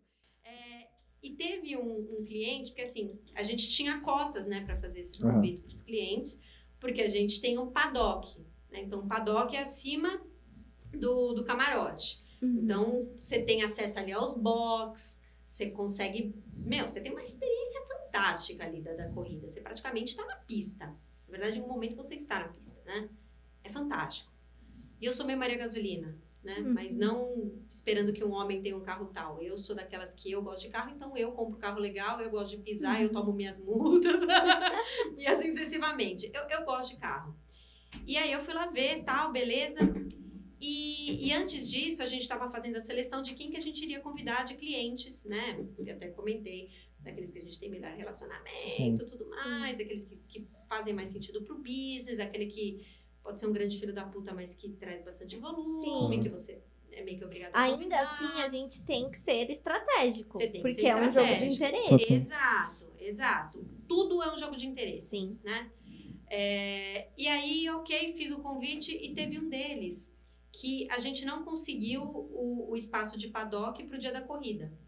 Então, a gente convidou ele para o dia do treino. E Uhum. o dia do treino é quase tão legal quanto o dia da Quanto a corrida. Por quê? Porque o dia da corrida, os, os pilotos, eles estão numa puta de uma pressão Uhum. né? Eles estão super focados. No dia do treino, eles ainda estão um pouco mais tranquilos. Você vê ali a galera andando. Pô, viu o Hamilton de perto, Sim. né? O, o, o Daniel Ricciardo. Bem que ele terminou em 13 terceiro, mas ele é australiano e eu morei na Austrália, então adoro ele, Sim. enfim. Você vê ali, você vive a experiência, você anda pelo paddock, aí você joga o joguinho, você faz não sei o quê, você bebe com seus clientes, você encontra o pessoal, você faz um relacionamento. É super legal. E o cara respondeu o seguinte para um coordenador do meu time, porque assim, não é porque eu sou gerente da área que eu vou pegar e eu vou fazer o, o contato se é o meu coordenador que tá com o cara todos os dias. Uhum. É ele que vai fazer o convite. Né? No máximo eu endosso e se eu estiver lá, vou encontrar ele e vamos conversar. Claro. E ele respondeu o seguinte: se é para assistir treino, eu assisto de casa. Eu sou, vocês deveriam me tratar como VIP global, cacete. Pra mim, dar ingresso desse tipo é como se você quisesse impressionar a mina que você tá saindo e levá-la pra jantar no McDonald's. Ele escreveu isso. Eu decorei, tá? Não tô inventando. Gente. Me criou um tapume na frente. Eu vou ligar pra esse cara agora. Quem ele pensa que ele é pra falar assim? Um baita de um negócio custa 5 mil, 6 mil reais cada ingresso para dia de treino. E ele tá fazendo esse desdém. Fiquei revoltadíssima. O que, que eu fiz? Não, é uma super experiência, independente de ser Super, treino ou corrida, super. gente. Nossa, eu queria Meu, estar eu. Eu tirei foto no, no dia do treino com o. qual- agora eu esqueci o nome dele, o Sir. Os Rebels Ah, Jackson, tá, é o. Rebels, sabe? Eu sei quem O inglesinho lá, Putz, eu sei. que é quase o, morreu e que. É o cara foda da. Ele. da- Meu, tirei foto com o cara, baixou ali a máscara, tirou uma foto fofo, foi 92 anos, uma hora sentou no nosso stand ali, tirou um cochilinho, beleza. O cara perdeu esse tipo de coisa respondendo isso, mas ele não só perdeu a experiência, a gente não vai mais atender ele. Porque não é assim que você trata as pessoas, não é assim que você fala com as Claro. pessoas. Sim. Então, existem políticas. E isso é uma coisa muito legal, por exemplo, dentro da Heineken, empresas sérias, Uhum. empresas que levam as pessoas a sério Sim. né? Então, é, é você pegar e falar, tá bom, então é assim que você vai tratar? Não é assim que a gente trabalha. Sim. Beijo, tchau. Obrigado, querido. abraço. É, é você ver que o cliente, a gente depende do cliente, mas o cliente também é um número. É óbvio. Se aquele número não vale a pena pra gente, a gente não precisa se O corromper cliente por causa não tem Precisa, sempre a não razão. Precisa. Ah, gente, não tem. daí. Já, já se foi esse período. Só que ainda muita gente prega isso, Ah, né? claro que prega. É, mas- principalmente mas eu aqueles acho- que, que têm maior volume. Sim. Principalmente aqueles que dominam mais o mercado. Mas é muito difícil isso, porque daí você lida com um cliente que maltrata seu funcionário, que fala mal da sua empresa, que trata as pessoas com desdém. É. Poxa, esse é um cliente que eu quero ter pra mim? É. Não. Tem vezes que você vai ter que engolir esse cara Sim. de uma maneira ou de outra, né? Mas o que, que aconteceu comigo? A mesma coisa que quando eu precisei dar aquele feedback depois pra menina. Eu Uhum. respirei um milhão de vezes, eu conversei com o meu diretor, eu falei, aconteceu isso, isso e aquilo, eu estou puta com ele, eu tô com vontade de ligar pra ele e mandar ele tomar no reto. Sim. Mas não vou. Ele falou, não, respira tal. Beleza, não fiz nada. A gente tem uma política por contrato de que se existe algum tipo de desrespeito é, ou falta mesmo de, de, de tato ali com, Uhum. com o nosso pessoal e tudo mais, a gente pode, por contrato, travar por um período de tempo o fornecimento de produto ou simplesmente cortar a parceria. Sim. Eu achei isso fantástico. Não, e, e muito Que legal, da legal empresa isso, hein? respeitar isso, É. né? Legal. É. Tanto, tanto que alguns dos nossos valores, né? Então é qualidade, diversão, respeito, protagonismo Uhum. e segurança. Então, assim, diversão. Cara, isso tá nos né? valores. E aí eu brinco que a gente nunca sabe se vem primeiro valor ou respe... é, diversão ou respeito, né? Porque às vezes você brinca e fala, hum, será que eu tô sendo desrespeitosa? Mas não, a gente boa. tá, tá se divertindo. E o pessoal entende isso. Então é muito bacana você, você ter isso, você manter esses tipos de relacionamentos. Porque daqui a pouco você vai encontrar o cara, o cara vai precisar de você. Desculpa, eu posso até te perdoar, mas eu tenho memória. É o que eu falo, né? Você, você vai precisar de mim. E assim, eu posso burocratizar um processo que você não vai gostar se eu Sim. burocratizar. Ele é vingativo.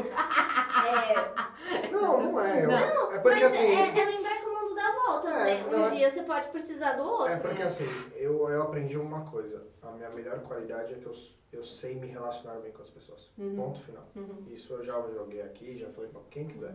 Mas eu aprendi que é a principal coisa que você tem que ter. Se você não se relacionar com as pessoas, se o seu relacionamento humano não for bom, você não vai chegar a lugar nenhum. Não vai, Você precisa das pessoas. não vai. Entendeu? vai. Então, numa empresa, cara, se você foi desrespeitoso comigo, sem problemas. Mas você vai precisar de mim. E uma hora você estava até falando sobre isso, né? Sobre interesses, e eu até falei, não, tudo, tudo é relacionado a interesse.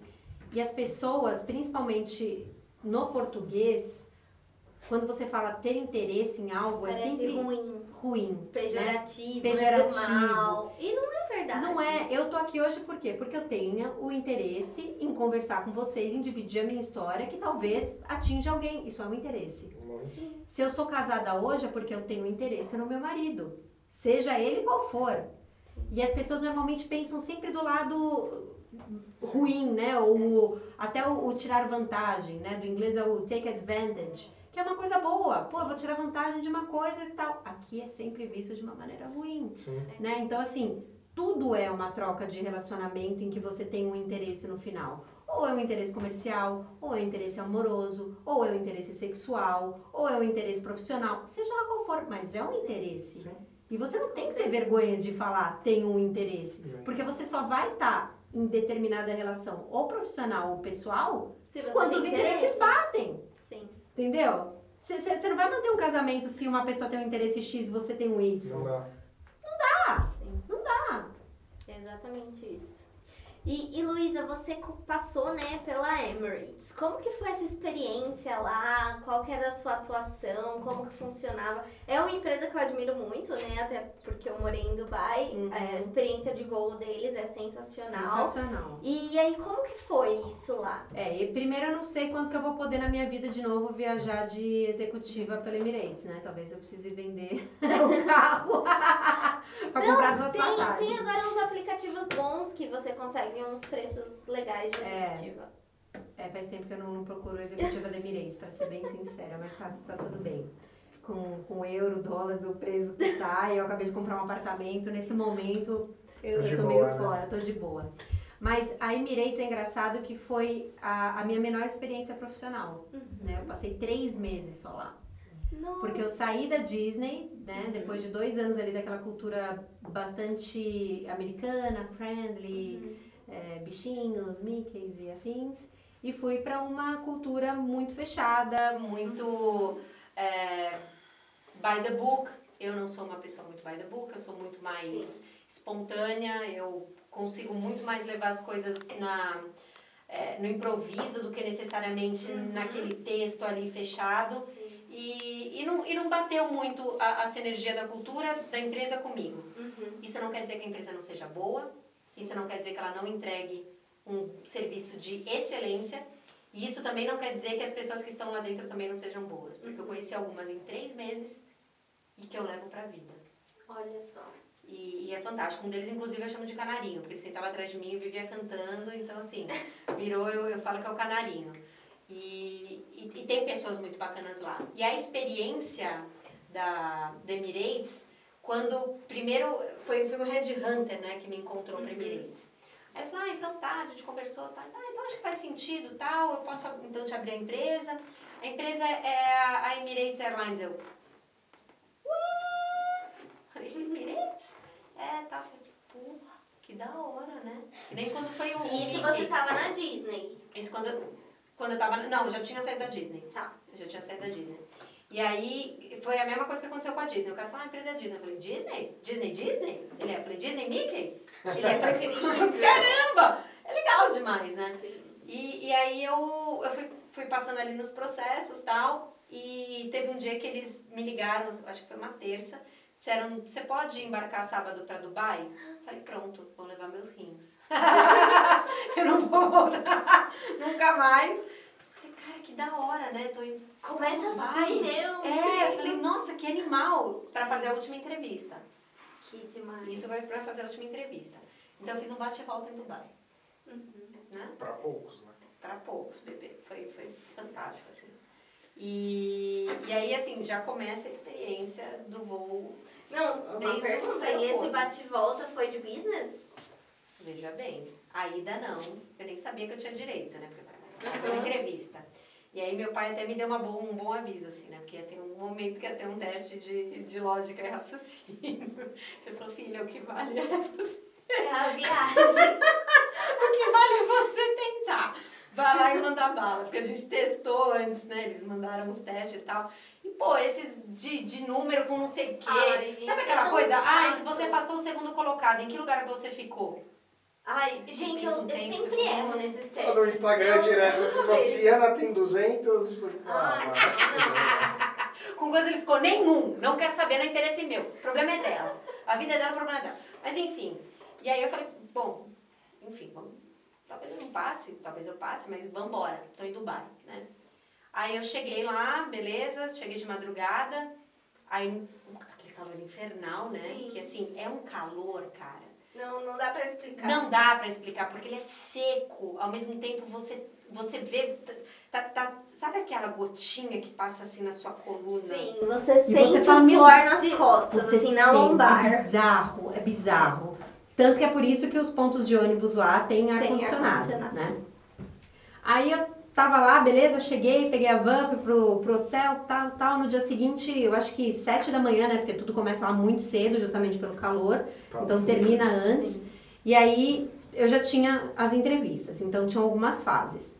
Aí eu tinha primeiro esse teste lógico, aí depois tinha. Ah, é, então vamos lá. Aí tinha um teste lógico.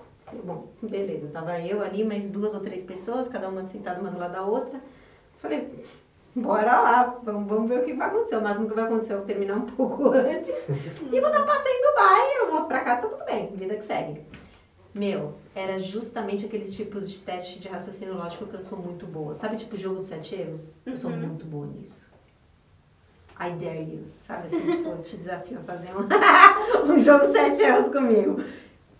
Mandei bala. Aí quando chegou a mulher lá toda emburcada tal, falou, ó, Luísa, aqui é seu resultado. Quanto do- Você acha que você foi bem?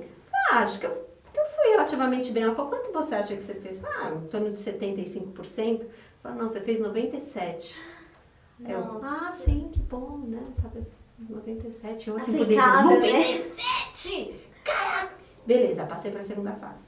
Segunda fase, eles me fecharam numa salinha, me deram um notebook sem internet, me deram um briefing num papel e disseram você vai ter uma hora para preparar uma apresentação de até tantos slides resolvendo esse problema aqui e você vai apresentar para o Sheikh Bagaradam, para o Blue lá e para o diretor não sei o quê.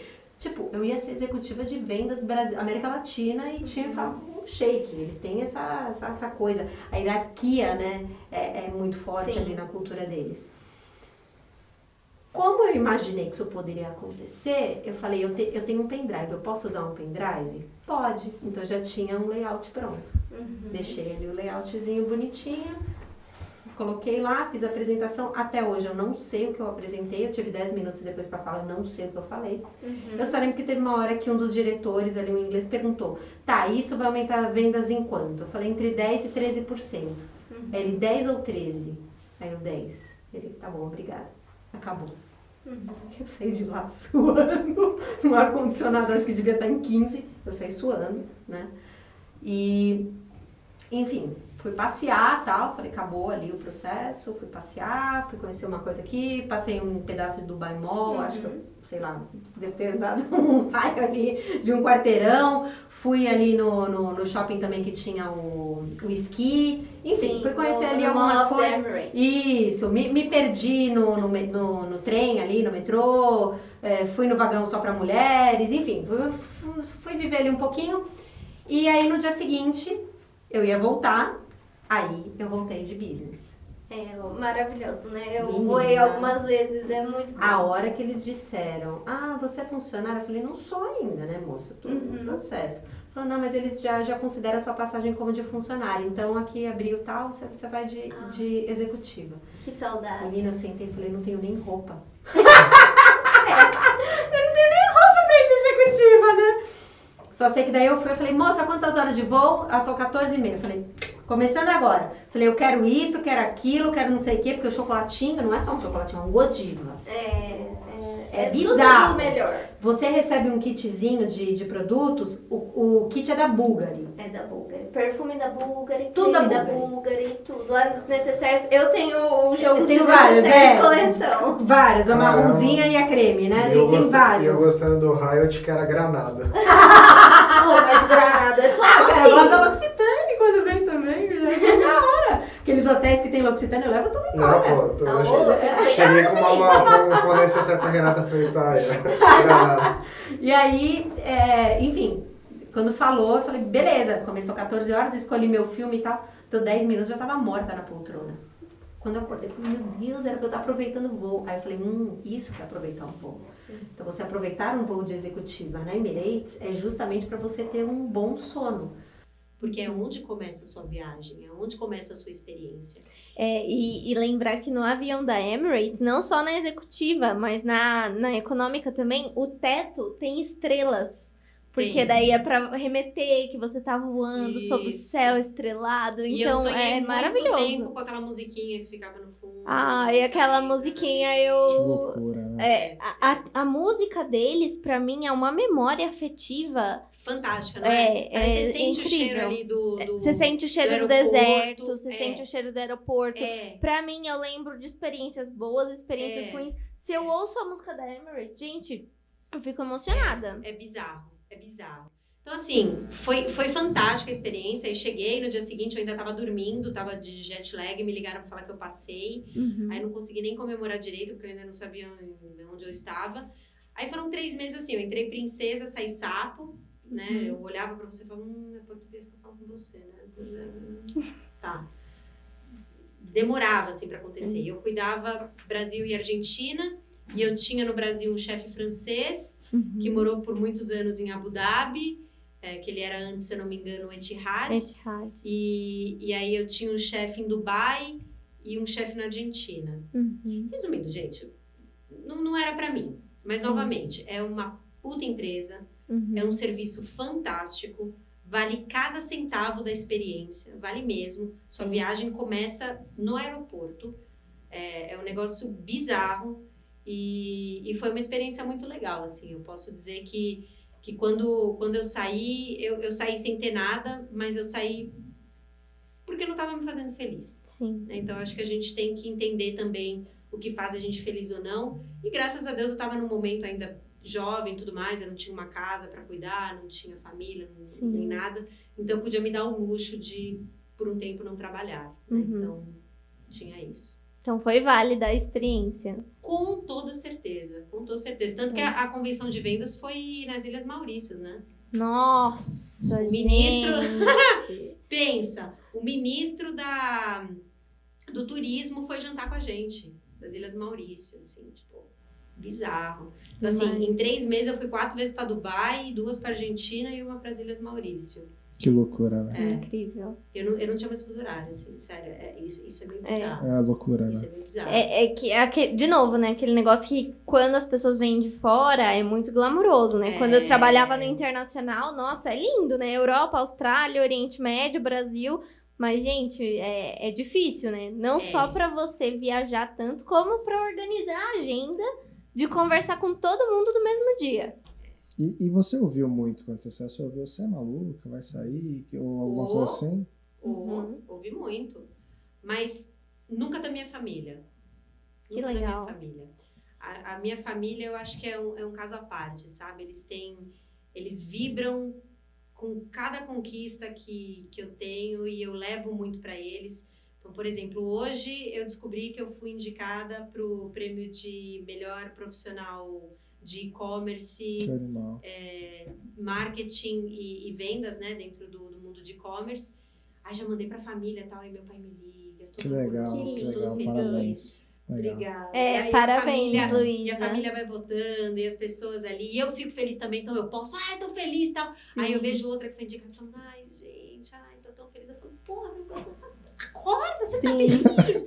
É, Mas é o é- meu jeito, entendeu? Então, assim, eu também não posso ficar criticar é, nem criticar e nem esperar que a pessoa seja ah, assim que nem eu, mesmo porque meu marido mesmo, por exemplo, ele, ele é o meu total contrário. Então, assim, ele, ele é head de tesouraria e planejamento financeiro de um banco de investimento. Uhum. Quando eu conheci ele, eu falei, posso fazer uma pergunta? Ele, ah, claro. Eu falei, você faz xixi?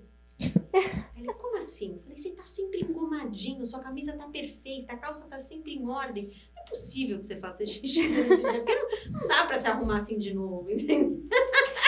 E assim, é, somos pessoas diferentes. Então, se eu também esperasse isso dele, é, seria muito complicado. Mas a minha família, né, voltando nesse ponto, eles vibram muito com cada conquista minha, com cada coisa. Porque eu gosto também de ver a beleza das pequenas coisas. Eu Sim. acho que são as pequenas coisas que trazem as grandes satisfações, sabe? Então, por exemplo, eu sempre pratiquei musculação, agora eu tô mais voltada em crossfit, por exemplo.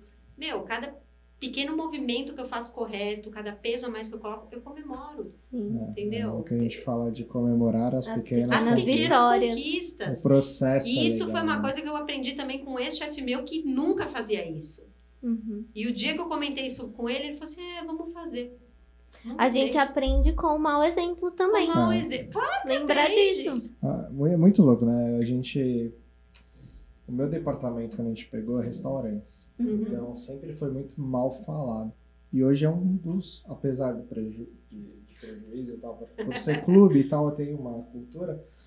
Nosso departamento é outro departamento. Então a gente tem um sistema dentro do clube que chama Fluig, né? Uhum. E aí os processos entram nesse. A gente finalmente tem um processo, então, dentro da plataforma que chama homologar produto. Por quê? Para acabar com qualquer possibilidade de esquema, para Uhum, auditoria, para uhum. compliance ficar fácil. Então, eu criei junto com o planejamento. E homologou. Eu mandei para todos os nossos direitos. Eu falei, "Ei, a gente tem um processo agora no Fluig. Os caras falaram, tipo, não entenderam nada, mas é o que você falou. É uma coisa que parecia, tipo, tão surreal. Não importa. Comemora, vai lá. E, e- e outra coisa que você falou que é muito importante, tem que dividir isso com Divide, as pessoas. Sim. total. Quem não é visto não é lembrado. E sempre vai ter algum algum espirituzinho de porco que vai falar, ah lá, a fulaninha querendo aparecer. Sim.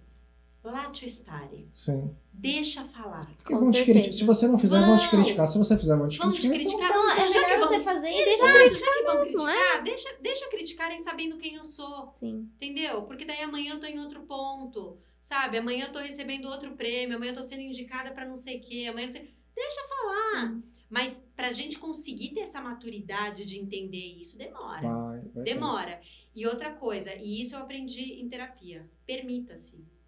Então, permita-se sentir chateada às vezes. Sim. A primeira pessoa do meu time que pediu demissão, eu fiquei arrasada. Eu falei, onde eu errei? Por que, que ele tá querendo sair? E ele estava saindo de uma vaga de coordenador para uma vaga de gerente, para ganhar muito mais, um Sim. lugar bacana para ele. Mas eu me senti muito mal. Eu falei, hoje eu vou me permitir ficar mal. Amanhã eu vou procurar outra pessoa. Entendeu? Mas a gente tem que se Sim. Porque se a gente também não se permite, você nem sabe direito o que, que você tá sentindo. Você tá sempre lutando ou struggling, né, por aquilo que você tá É. sentindo. Cara, deixa. Né? Deixa E a gente não é um robô, né? Não. É importante sentir Não, as a coisas. vulnerabilidade às vezes, né? também faz parte da sua força. Sim. Você se mostrar vulnerável também mostra o quanto você é Total. forte. Nossa, amei essa frase, gente. Vou postar. Você se mostrar vulnerável também mostra que você é forte. É, é exatamente isso. Eu tava, tava pensando nisso no carro, né? Eu tava conversando com um amigo meu. E, e é muito isso, né? Você se mostrar vulnerável em determinados momentos é, é a sua força também. Exato, é a sua fortaleza, é ali é o seu ato de humildade, Sim. enfim, mas eu, eu sempre aprendi que isso é uma fortaleza. Então, assim, somos Tudo- Tá vulneráveis, tudo bem, gente. né? E qual que é o controle que a gente tem das coisas? Nenhuma. Não é Sério? porque tá, tá uma merda, eu vou ficar sorrindo. Eu sou hiena. Não. Isso aí. E também não sou bobo, Ah, né? não sou Não, idiota. não, tal, não. é. Embora eu acho que, o- que o- que o sorriso contagia, tá? Conta Mas ele, ele não resolve problemas, né? Então, assim, usa o sorriso às vezes como um impulsionador para que você possa ter a coragem de fazer determinadas coisas, né? Sim. Mas principalmente pra gente mulher. Eu acho que teve uma imagem que eu vi uma vez é, de uma mulher maravilha antiga, ela tirando ali a bota, né? Então, fala, às vezes a gente tem que descansar, Sim, né? Então, permita-se. Simplesmente permita-se. com certeza. E como que foi sua equipe quando ficou sabendo dessa indicação? A galera deve ter vibrado junto. Putz, eles vibram, cara. Eles Que vibram demais. comigo. Eu tenho um time que eu vou te dizer assim que. Nossa, eu tenho um carinho por eles que é, é bizarro, sabe? Aquela vontade de. Tem uns ali que "Ai, eu vou te colocar no potinho. E colocar esse potinho dentro de outro potinho, pra ter certeza que ele tá bem cuidado, Uhum. sabe? Então eles, eles vibram junto, eles se reconhecem junto. Eu falo muito para eles, eu falo, gente, vocês têm que fazer, vocês têm que mostrar que vocês fizeram. Deu certo, mostra que deu certo. Não deu certo, mostra por que, que não deu certo. Tem que ser os dois lados. Não adianta também só trazer as good news. Sim. Né? Sim. Porque a gente também tem que trazer a ruim. Porque da ruim a gente sempre vai aprender Claro. alguma coisa. Se você acerta Com o tempo certeza. inteiro, você fala, tá, e aí, eu tô me desafiando? Tanto É, que teve até uma vez no meu Instagram que eu coloquei, falei, em time que se ganha, que está ganhando, se mexe. sim. Se Hoje, mexe. hoje eu até vi uma, uma frase, acho que da Forbes, né? Se você tá acertando 90% dos seus objetivos, mais ou menos isso. É porque os seus objetivos não estão sendo arrojados o suficiente. É, Sim. Perfeito. Sim, sim. Então, então é isso. Tá dando muito certo, talvez você não, não, ter, você não esteja explorando a sua capacidade máxima. Exato, exato. Então, respondendo sim, meu time super curte, aí vai lá, eles, é, aí eles votam, aí manda pra família. Aí um deles, por exemplo, o pai dele vende alho no brás, aí a gente Uhum. chama ele de rei do alho. Né? Ai, e eu falo, e aí, o rei do alho já votou? Ele fala, pô, claro. Então, assim, eu, eu, eu gosto sempre de, de criar esse ambiente. Toda semana eu tenho um cuidado, e isso já é, já é algo que faz parte é, do meu dia a dia. Então, toda semana, quando acaba, eu agradeço todo o meu time pela semana, pelo tempo deles, pelo esforço deles. É, eu pego no pé para não ficarem trabalhando por muito mais horas. Uhum. Existem momentos no ano em que a gente precisa trabalhar um pouco mais, ou quando é Sim. planejamento, ou uma própria Black Friday, ou alguma coisa. Tudo bem, quando não, gente, tenta respeitar o seu horário, Sim. sabe? Eu costumo dizer assim, tudo bem que é um terminho de novo em inglês, mas make the most, né? Então faça Sim. o melhor do seu tempo durante o tempo que você tem, Uhum. né? E, e isso foi até um dos feedbacks que eu dei para essa minha para essa minha funcionária. Eu peguei como exemplo, você participou do reality, eu vou pegar o reality seu então. Você tem ali 30 minutos para preparar um drink XPTO da sua cabeça. Ou um brifado, você tem que criar um Muscle Milk, que seja. Aí você vai lá, faz maravilhoso, bota uma espuminha fantástica tal. Aí o outro cara tem mais 10 pessoas ali com você, dois não entregaram. Aí a resposta que eles dão é o seguinte pro jurado: Ah, não tive tempo. Não, se eu tivesse mais tempo. Nossa. Sim. Aí eu falei pra ela o seguinte: Eu falei, você sempre usa essa desculpa. Deixa eu te contar uma coisa. Todo mundo tem 24 horas no dia, Uhum. sete dias por semana. Por que, que aquele cara conseguiu fazer e você não? Talvez seu planejamento esteja errado. Sim. Vamos revisar o seu planejamento. Deixa eu tentar te ajudar nisso. Ela falou que aquilo caiu para ela como uma bomba. Porque o que que faz os outros, aquelas, aquelas outras oito pessoas terem entregado no tempo e tiveram o mesmo tempo exato que as outras? Sim. Sim. Você entendeu? Então é tudo uma gestão de tempo. Porque o tempo é igual para todo mundo. É o que eu, eu falo muito disso, que o pessoal hoje tá a moda da galera acordar 5 horas da manhã. Hum, Eu falo que a pessoa não precisa acordar às 5 da manhã para ser mais produtiva, ela tem que saber gerir o tempo Ela dela. tem que saber usar Porque o tem gente que não é Exatamente. matinal, tem gente que é noturno. Exatamente. O Bob Iger, por exemplo, né, que é o CEO da Disney há mil anos, escreveu um livro, inclusive agora há, há pouco tempo, e eu tive a oportunidade de, de conhecê-lo pessoalmente ali numa, numa palestra na época que eu trabalhava na Disney. O cara é fantástico. E você lendo ali a biografia dele, a autobiografia dele, ele fala que quando ele era criança, ele lia The New York Times, ele lia jornal e tal para ir se colocando, porque ele gostava, então ele queria estar atualizado. E ele sempre passou, né, depois de um tempo ali, a acordar sempre quatro e meia da manhã para poder ter um, o tempo para ler as notícias, para não sei o quê, para não sei o que lá. Isso quer dizer que a fórmula tem que funcionar para todo Não. mundo? Não. Não, não é para todo mundo que funciona do mesmo jeito. Sim. E eu brinco que eu gosto muito de ler livro de autoajuda, porque quanto mais eu me conheço, mais eu posso ajudar as pessoas. Com e melhor eu certeza. posso liderá-las. Porque daí já começa daquela história do, do Sócrates, né? Conheça-te a ti mesmo. Sim, Então, se você não se conhece, como é que você vai gerir alguém? Que exatamente. propriedade que você tem? Entendeu? É, Total. é, é, é muito isso, né? E, e Luísa, conta uma coisa assim pra gente, que eu, eu tenho muita, muita curiosidade e confesso com uma certa dificuldade com relação a isso. Tá. Mas eu vejo que você é uma pessoa que você é super fitness, você parece administrar muito bem o seu tempo. Uhum. Então, como que você consegue não deixar de você ser uma prioridade, sabendo que o seu trabalho também tem as prioridades que você tem que entregar? Rotina. Uhum. Eu não acordo 5 da manhã. Se me pedir para acordar 5 da manhã, talvez eu, eu já tenha que dormir vestida. Uhum. Nossa, eu fico puto. Eu não consigo, Ai, gente, cara. eu Eu, tento, mas Cara, 5 da manhã pra mim é, não, não existe. eu não vou acordar feliz igual ela. Não? É, eu acordo feliz, eu já acordo dançando, Não, isso eu cinco confesso. horas. Eu Não, não. acordo Cinco feliz. não, mas às seis. Não, tudo seis. bem, mas cinco Mas horas. assim, é, é, é planejamento e rotina. Uhum. Então, eu costumo dizer que para ficar mais fácil, simplesmente tenha uma rotina e tenha um planejamento. E segue. Sim. É que nem dieta. Tem tanta gente que fala, ai, é tão difícil fazer dieta. Cara, você pegar o papel, ler o que tá escrito ali e seguir. Uhum. Não tem segredo. Ai, mas e as tentações? Bom, as tentações vão surgir. Até Em todas as áreas, né? Não é todas só as comida. áreas, todos os momentos, todos os dias eu tô vendo. Carolinas aqui na minha frente. Desde que Uhum. eu cheguei, eu tô salivando, né? É, então tem, tem certas coisas Sim. que a gente tem que falar não. E o falar não também é uma coisa que a gente tem que aprender. Sim. E outras tem que falar sim. Então, ah, vamos marcar uma reunião, sei lá, sete e meia da manhã? Não, porque nessa hora eu tô treinando. Tá. Ou, ah, vamos marcar, sei lá o quê? Ah, mas eu só posso às nove da noite. Não, porque nessa hora eu já tenho que estar me desligando das telas, Uhum. das redes, das coisas, porque eu preciso descansar. Então, eu entendo que a minha saúde, se ela não tiver em dia, e se eu não estiver fazendo aquelas coisas que me fazem feliz fora o trabalho, eu vou virar uma escrava do trabalho. E eu não vivo para trabalhar, eu trabalho para viver. Que é bem diferente, Com né? E aí é você ir criando uma disciplina. Agora, se eu te falar que eu sou um milhão por cento disciplinada, eu estaria mentindo. Não sou. Comi já aqui um pãozinho de queijo. Não vou comer a Carolina, mas eu comi um pãozinho de queijo. É, eu tenho os meus dias ali que eu como as minhas besteirinhas. Meu marido já é o contrário. Ele é totalmente extremo. Ele não sai da dieta há 12 anos. Ele não sai da dieta há 12 anos. Aí, com todo respeito à piadinha, a coisa mais gorda que ele come sou eu.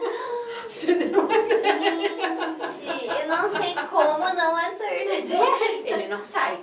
Ele não sai. A gente passou lua de mel na Grécia, é, Paris, em alguns lugares ali da França. Ele não sai da dieta. E ele é feliz assim. É. E tá tudo bem. Luísa, e conta pra gente como que você chegou lá na Heineken e como que é essa sua experiência, assim, o que, que você tem a nos contar da empresa e também divulgar o seu trabalho. Claro, vamos lá. Eu, eu cheguei na Heineken é, meio que por um acaso. Eu tava na Uhum. época na Rect, que é fabricante de Ola, Jontex, Strepsils, Nautecon, Sustagem, uma série de outros produtos, Veja também e tal. E, e teve um, um headhunter que me conheceu numa época que agora eu não lembro se foi quando eu tava na Philips ou na Ricardo Eletro. E aí, naquele momento, eu, eu fui conversar com ele, mas não fazia sentido para minha proposta. Uhum. Mas ele gostou de mim, deixou meu currículo lá. E assim, ele sempre que surgiu alguma coisa de e-commerce, ele me ligava. Por algum motivo nunca rolava. Ou porque a vaga fechava, ou porque eu achava que não tinha nada a ver, ou porque eu não passava, Uhum. por N motivos. Aí teve um dia que eu já estava bastante infeliz ali na Rect, e, e aí ele me ligou, e eu estava num momento assim, que eu, eu ia aceitar ser frentista de posto, sabe? Se Uhum. precisasse. que horror, né? Mas enfim. É, e aí ele falou, Lu, tem uma oportunidade incrível, tal, uma empresa que eu trabalharia. Eu falei, jura, Fred, qual que é? Ele falou, Heineken. Eu falei, porra, cara, eu não bebo, né? Sou, sou Uhum. toda fitness e tal, eu não bebo. O que que... Não, mas a empresa é fantástica, e não sei o que, vai pelo menos conversar. Eu falei, bom, tá bom, vamos lá conversar, né? Aí já entrei no escritório ali e falei, nossa, que coisa animal, né? Maravilhoso. Aquelas paredes de garra verde ainda, né? Garrafa. De verde, e era Natal, era época de Natal, uma árvore Tudo de, enfeitado. de long necks. Ai, que demais. Lindo, lindo.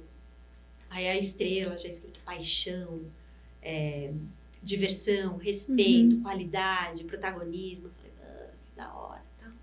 Aí fui conversar com o que hoje é meu chefe, um italianinho chamado Matheus Silva, que eu falo que ele é falsificado. Né? Porque, pô, o cara nasceu em Milão, me chama Matheus Silva. Silva ainda? Eu que sou brasileiríssima, chamo Luísa Mantovanelli Fontana, sou mais italiana que ele, né? Óbvio. Mas enfim, aí conversando ali com ele e tal, aí ele falou: Ah, até conversei com outra pessoa hoje da Rect. Ah, é mesmo? Ele falou o nome do cara, eu falei, ah, ele era, ele era do meu comercial, ele do meu time. Uhum. Aí ali eu já fui tendo uma noção. Aí quando acabou o papo, que foi super legal, falei, olha, Matheus, se eu não passar, eu vou entender exatamente porque eu não passei. Porque o meu perfil do outro cara é totalmente diferente. Mas te agradeço o tempo, foi super legal conversar com você, tive uma outra visão aqui, mas porque eu sempre tive medo Uhum. dessa, dessa indústria de bebida, né? Porque eu Sim. falei, cara, eu sempre ouço que é muito agressivo, que é um querendo comer a cabeça do outro, morder calcanhar, aquela coisa meio ferrenha. E ali, através da conversa com ele, eu não senti aquilo. E o processo foi passando muito rápido. Uhum. Ai, Lu, então ó, você passou pra próxima. Aí tá, fui lá conversar com não sei mais quem. Ah, daí agora passou pra próxima. Aí foi num, assim, tipo numa salinha desse tamanho. Aí tinham quatro homens, sendo que um era um holandês lá de uma consultoria, consultoria X e eu. Aí nem era época de, de Covid, os caras sentaram do outro lado da mesa. Falei, ah, não, né, gente, pelo amor de Deus, já, já tô aqui sentado do meu lado, pelo menos, né? E, enfim, foi uma sabatina, mas foi super legal, um papo e tal. E aí o último foi eu apresentar um case pro RH, mais para esse meu hoje chefe. E aí depois veio o, o VP de vendas também conversar comigo. Aí o VP de vendas chegou assim, né, o Rafa. Aí é um, um cariocão ali todo marrento, né? É um pleonasmo, mas enfim. Aí ele falou, ó, tô aqui olhando seu currículo e tal, tô olhando ele agora mesmo, te, te confesso, mas ó, tô vendo que você veio de empresas aqui meio agressivas, então você vier pra cá pra ser agressiva, o pessoal vai te expelir em menos de três meses. Falei, não, quanto isso você pode ficar tranquilo, porque Uhum. justamente eu queria sair da Rect porque era muito agressiva e não, Sim. enfim, não estava mais curtindo. E aí ele falou, e ó, é importante você também saber que nesse momento a única coisa que a gente tem bem estruturada aqui é aquela estrela de cinco pontos que você viu na recepção. E o meu chefe do lado assim, ele com uma olheira aqui. Nossa. Deus Você entrou lá na época que tava saindo da. da Eu entrei da na França? época em que estava comprando a Brasil Quirim, que tinha acabado de comprar há pouco Uhum. tempo, na verdade, a Brasil Quirim. E que aí eles estavam nessa fase de estratégia de mercado Exato, mesmo. mas foi o quê? Foi uma empresa pequena, Uhum. familiar, que é a Heineken super tradicional, comprando uma puta de uma empresa que era a Brasil Quirim, antiga Skin Cariol, Sim. que tinha ali sua cultura, seus outros pontos, enfim. E é óbvio que a cultura da Heineken foi um pouco fagocitada por essa outra, até pela Sim. quantidade de pessoas. Enfim, depois ligaram, disseram que eu passei e tal, e foi bem quando eu tava próxima a um burnout.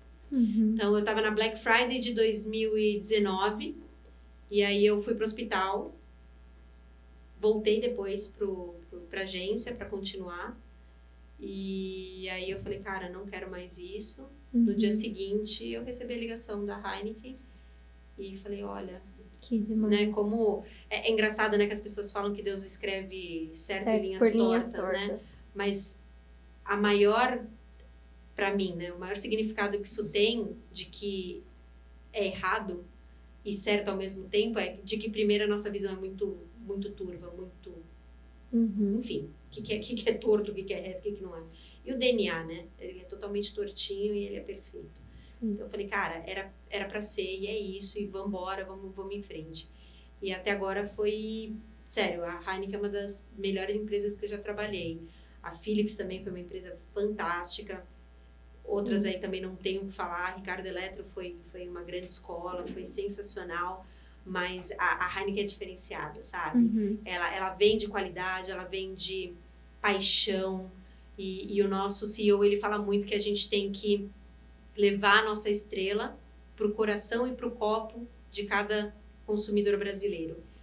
E antes era cada copo e cada coração. E ele falou, não, primeiro eu quero o coração. Uhum. Depois eu quero estar no copo. E é o que a Heineken faz. Ela, ela tem brand lovers, né? Ela tem pessoas assim. É, é estranho até você dizer, mas o nosso saque, ele recebe mais ligação de gente falando: Nossa, meu marido adora, como é que eu faço para colocar um, um carrinho da Heineken no aniversário dele? Que demais. Mais gente falando bem da marca e perguntando como poder ter Querendo alguns adquirir produtos, mais querendo adquirir coisas, mais né? coisa do que exatamente ligando para falar mal de qualquer coisa que seja. Sim. Entendeu? Quantos saques você tem por aí? Não vence copo da Heineken, os Não copinhos não vencem. Não Eu, vem. Sim. eu tenho sempre que ligar pra pessoa de, de produtos e falar, meu, me manda mais X caixas porque acabou o copo. Cara, Não, não tem mais copo no poder. Tem gente que leva um copo na bolsa. Entendeu? Olha só. Por quê? Porque a gente não vende os Não nossos vende. produtos. Então, todo produto que você vê, seja no Mercado Livre, em qualquer marketplace que seja, vendendo um produto Heineken, ou ele é falsificado, ou é o cara que fez um compre e ganhe, Uhum. ou tinha um bar, alguma coisa e está vendendo. Mas isso não é nosso, Uhum. né? Isso não é permitido por nós. Mas porque o nosso CNPJ não é de compra e venda de produto para Uhum. cliente final, é, é outra coisa, né? É distribuição. Mas por isso que a gente também criou o App My Heineken, para dar oportunidade para esses brand lovers poderem juntar pontos e trocar por produtos oficiais Heineken. É loucura. E Que você demais. vê o crescimento da, do, do consumo de Heineken também é absurdo, né? Absurdo. Porque assim, antes o pessoal, não, é a Absurdo. marca. Meu, hoje é Heineken, Heineken, Heineken, Heineken. E todo mundo pergunta, ah, mas a fórmula mudou, né? A fórmula não mudou. Uhum. A fórmula continua a mesma Foi desde posicionamento, né? 1800 e bolotinhas. Foi o posicionamento. Foi ali minha grande amiga Vanessa Brandão, Uhum. que era até então diretora da, da marca Heineken, mais uma galera super competente que fez isso acontecer no Brasil. Sim. Então, assim, eu brinco até que meu trabalho foi fácil. Por quê? Eu cheguei numa companhia que já tinha várias marcas bacanas. Heineken, Amstel, Baden, Eisenbahn, A gente tá É. falando da Sol, né? Sol, A Sol é melhor que Corona e o pessoal não. Devassa. Exato. É, é, inclusive, renasceram né, a marca Devassa. Né? Sim. Que era uma coisa ali super sexista, que tinha ali a, Uhum. a, a- como chama, a pinap, não sei o quê. Aham. Foram tirando e hoje virou uma, uma, uma cerveja super tropical e que tem a Isa como a, a garota propaganda, enfim. E, e aí eu brinco que o meu trabalho ficou mais fácil. Por quê? Porque eu conheço o canal e-commerce, Sim. tava com uma demanda reprimida, num período em que todo mundo queria comprar online, e me deram marcas fantásticas para trabalhar. Falei, Sim. bring it on! então, no primeiro ano, a gente cresceu triplo dígito. Esse ano a gente está crescendo duplo. Se eu tiver errada nas contas, que talvez eu esteja, A gente sempre vai estar. posso estar, talvez a gente cresça triplo de novo. Legal. Dois anos seguidos. bacana. Vai chegar um momento de platô? Vai, mas ainda tá longe. Uhum. A gente ainda não sabe qual que é o limite disso. Não dá pra saber. Não dá para saber. Não dá para saber. É porque o mercado, se você for, for analisar o mercado de, de bebida alcoólica, tem tanta escala, tem tanta coisa. Sim. Mas você vai, vai no mercado, faz experiência. O que mais chama a atenção? A Heineken. Porque tá ali. Aí o pessoal da, da Ambev tenta emplacar uma Bex. Uhum. Qual que é a estratégia? Mas É, batem. Não, não, não, dá, não dá certo, não funciona. Porque impacta num negócio que já tá muito. A própria Estela, né? muito né? A própria é, Estela, Estela Atual. saiu, agora foi pra essa linha do sem glúten, É, né? Então, é, assim. Eu não sei para os próximos anos. Hoje não, não é porque você tá aqui, é uma Sim, coisa que eu já faço, eu falo. Sim. É, eu, eu, eu também não posso criticar a Ambev, Não, porque, não. pô, olha o tamanho que é a Ambev, Uhum. né? É uma empresa brasileira que depois virou mundial, né? Sim. Com AB InBev. AB InBev. E tem ali todos os, os pontos deles, ok. É, mas o que a Heineken fez, desculpa, Hum, Eu acho faz. difícil. Vai ter, que, vai ter que ser meio que uma resolu- é, revolução no mercado para. Sim. Exato. Vai, ter que atingir. ser muito fora da curva, né? Vai, vai. E, e é, e é qualidade, é, é trabalho de marca. Então, assim, cara, para você patrocinar uma Fórmula 1, para você patrocinar um Rock in Rio, É loucura. são milhões e milhões e mais milhões, entendeu? Então, e, e é para quê? Para construção de marca. Porque é, é óbvio que quando a gente fala desses eventos, aí é exclusivo. Mas, por exemplo, eu adoro esse exemplo. Durante a pandemia, o que, que a Ambev fez muito lindamente? Eles criaram as lives com Brahma. Brahma puro malte, duplo malte, papapá, papapá. O que, que as pessoas faziam? postavam assistindo tomando o Heineken. Então, você quer que eu faça o quê? Obrigada. eu, eu- eu agradeço, a ideia foi fantástica. Mas aí a cerveja que estavam tomando não era exatamente a Uhum. duplo malte Brahma. Você sabe uma coisa que me marcou muito na pandemia e tal? Tava no escritório, aí a menina que atende a gente mais nessa parte de SKUs, de ações, ela me mandou mensagem: Ô, você tem uma agenda de uma hora? Eu falei, não tenho tal. Ela falou, eu falei, por que não? Preciso fazer uma call com você. Eu falei, tá bom. Aí fomos pra call. Ela, não, o motivo da call é pra eu saber se você tá bem, como que você tá, pandemia e tal. Eu falei, eu falei, peraí. Oi? Uhum. Eu falei, é pra bater papo? Ela falou, é porque eu tô ligando pros meus melhores clientes e pros meus parceiros pra saber como que eles estão nessa pandemia. E, e é esse tipo de relacionamento Cara, é que assim. importa, né? Porra, Lá é assim. A minha rede global, uma holandesa linda, que eu acho que ela é a rainha da Holanda, né? 1,90m de mulher maravilhosa, fantástica, querida. Ela é dessas pessoas que, assim, eu tava conversando com ela esses dias sobre carreira, ela falou, me fala o que, que você acha que eu posso fazer para te ajudar. Eu, claro, vou mover aqui alguns pauzinhos, mas o que, que vai te ajudar? É mandar um feedback formal? É falar alguma coisa? É te trazer mais para não sei o quê? Pela primeira vez na história, eu adoro usar essa frase, né? Nunca dante visto antes, né?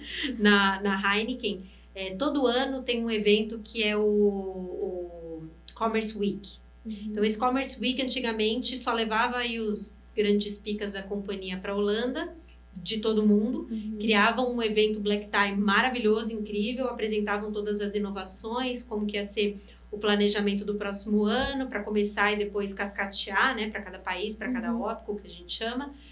E pela primeira vez, ano passado foi digital, esse ano digital novamente, e convidaram o meu time para falar por 20 minutos nesse evento. Que demais. Nunca tinha tido Brasil só para falar Uhum. e tampouco e-commerce. O que, que eu fiz? Fiz um vídeo de 20 minutos, teve uma entrevista com o pessoal de um varejo e eu botei todo o time para falar. Falei, não fiz isso daqui sozinha, por que, que só eu vou aparecer? Vai aparecer todo o time. Aí tinha um outro que falava, ai Lu, não gosto de falar em câmera, não vou falar, tudo bem? Tudo bem.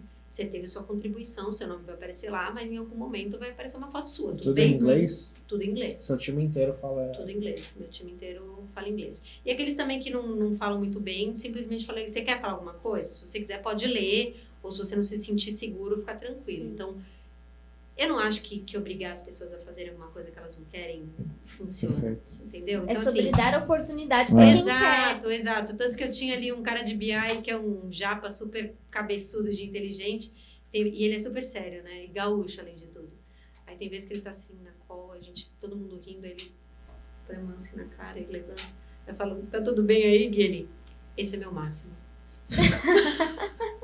Pô, você respeita, você entende? Sim. né, a, a- a- cada uma das pessoas. E tem outros que falam, não, eu faço, eu não sei o que, eu cuido, eu quero, eu, eu vou falar, eu vou fazer o roteiro, eu vou não sei o que. Então, essa também é a magia de você ter um, um time heterogêneo, né? E, e você tá aberta a entender essa heterogeneidade, heterogeneidade né, da- das pessoas. Então, foi muito legal que foi a primeira vez que a gente fez isso, foi a primeira vez que aconteceu no Brasil e deu uma visibilidade gigantesca. Uhum. E é óbvio que sempre tem algum bebê querido, né? Depois, como eu já falei, né? Que fala, ah lá, querendo se autopromover. Eu falo, pois é, querido, vem fazer o que eu fiz aqui nesse tempo e fica à vontade pra fazer igual. Vou estar aqui E- pra te aplaudir. E também tudo bem se você quer se autopromover, porque a gente precisa, né? Tudo a gente bem. precisa prestigiar os, os bons trabalhos que a gente desenvolve. Sim, Claro. E tá sim. tudo certo, Sim. gente. E é muito diferente você se autopromover e você apresentar aquilo que você fez. Sim. É muito diferente, né? Se autopromover sou eu no centro do universo. Uhum. Mostrar as coisas legais que você fez é você falar assim, galera, olha o que a gente conseguiu fazer. Os resultados que você Olha os trouxe. resultados que foram atingidos, que o time trouxe. Né? Eu acho que, que tem que sair um pouco do eu. É o time, mas tem os momentos que é o eu. E a gente não tem que ter medo de falar o eu. Sim. Tem coisas que fui eu que fiz. Tem coisas que foi o meu funcionário. Tem coisas que foi o meu analista. Então, eu termino o negócio, eu faço as, as, as pequenas comemorações. Fulano de tal, cara, você mandou brasa, parabéns. Entendeu? Nem que seja assim, às vezes, olha, eu não tenho nenhum nada para te dar agora. Então, você deu o seu sangue aqui, tira um dia de folga. É, mas eu, Tira um dia de folga. Só eu, eu- no meu ver, o feedback positivo pra galera, ele tá muito mais importante hoje do que um reconhecimento de. Lógico, reconhecimento de grana todo mundo gosta, mas às vezes o cara fala, cara, você mandou muito no meio de uma reunião.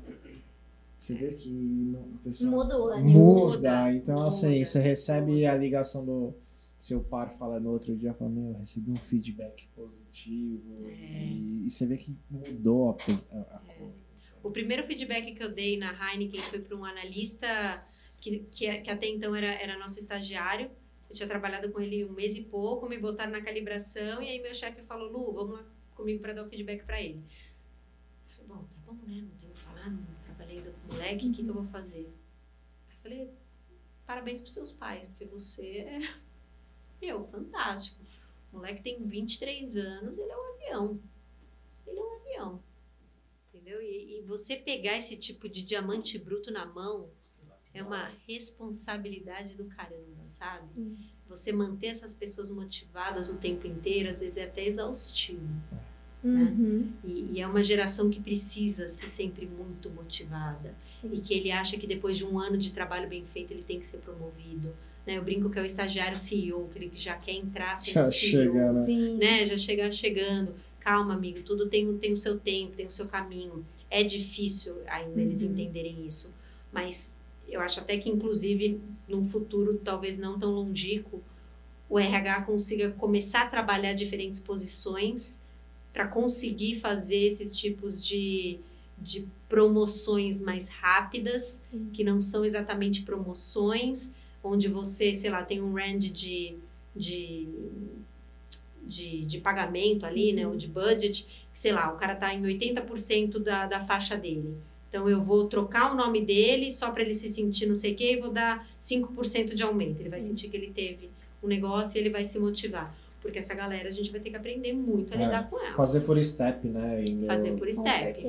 Fazer por step. E, e pensar em novas estratégias, né? Porque É. a, a geração é nova e eles estão pedindo coisas novas, né? Sim. Eles têm aquela sede de quero crescer rápido, quero crescer rápido. Sim. E, e a gente sabe que não dá pra você ser, sair de um estagiário pra um CEO em cinco anos, gente. Não, Não. é sobre A isso. gente achou que dava, né? É. Hoje a gente sabe que Hoje a não gente dá. sabe que A não, gente a não ser que você vai empreender. É. Né? Mas você também tem uma grande chance de não ter sucesso. E aí, eles sabem lidar com o insucesso?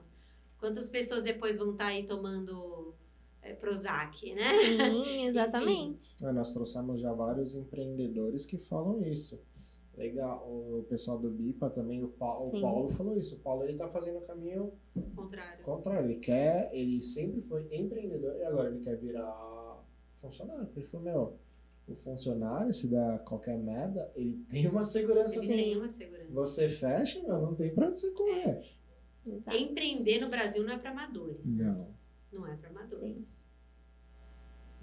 É. loucura. E Luísa, assim, né, pra gente fechar, quais seriam as maiores dicas que você aprendeu, as maiores, os maiores desafios que você enfrentou, que hoje, se você pudesse compartilhar com as pessoas pra reverter em dicas, né? Tipo, gente, eu Uhum. errei aqui, mas eu acho que isso a gente precisa mudar e a gente precisa melhorar. O que, que você diria para as pessoas? Eu acho que é adaptabilidade, Uhum, né? É ser meio camaleão. Sim. que não é ser político, que não é ser falso, é ser adaptável, né? Sim. Você comentou, que você é bastante adaptável, né? Sim. Então, eu também sou um tipo de pessoa meio água, né? Se me Uhum. joga num copo, eu vou me adaptar àquele copo, aquele formato, aquela coisa.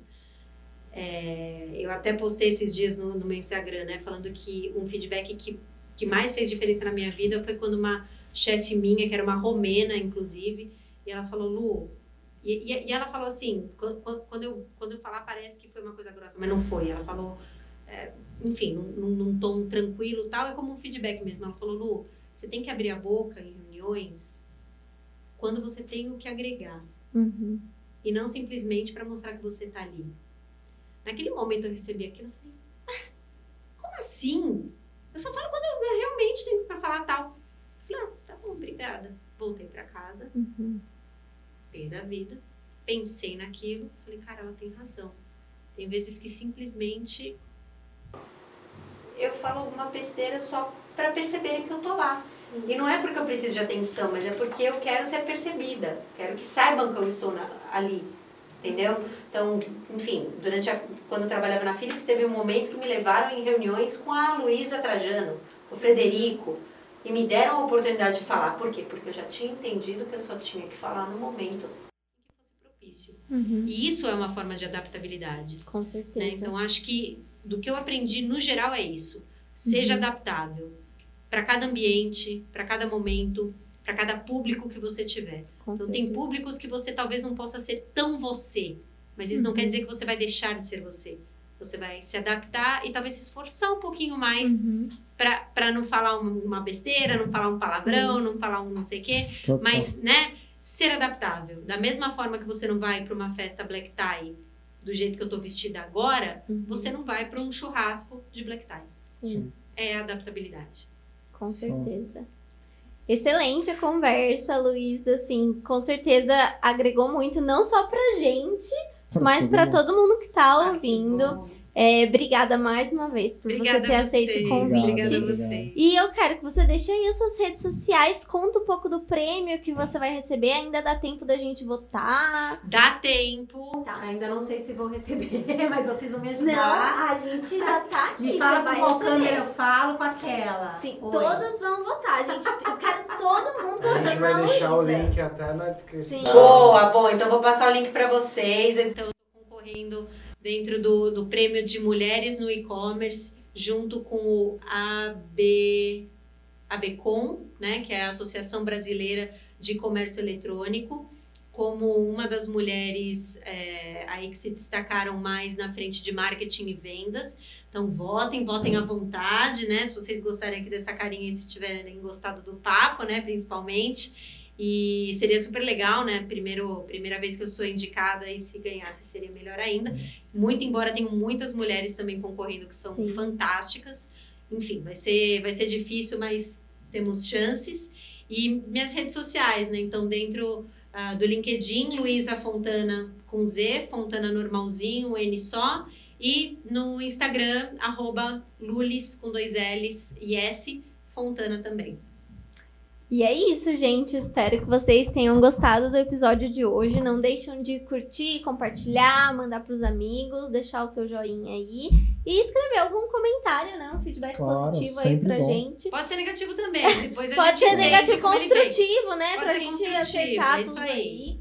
E quem quiser me encontrar nas redes sociais, Marcele Bronzoni em todas elas. O meu é Rolapos 90. E a gente se vê no próximo episódio, gente. Obrigada!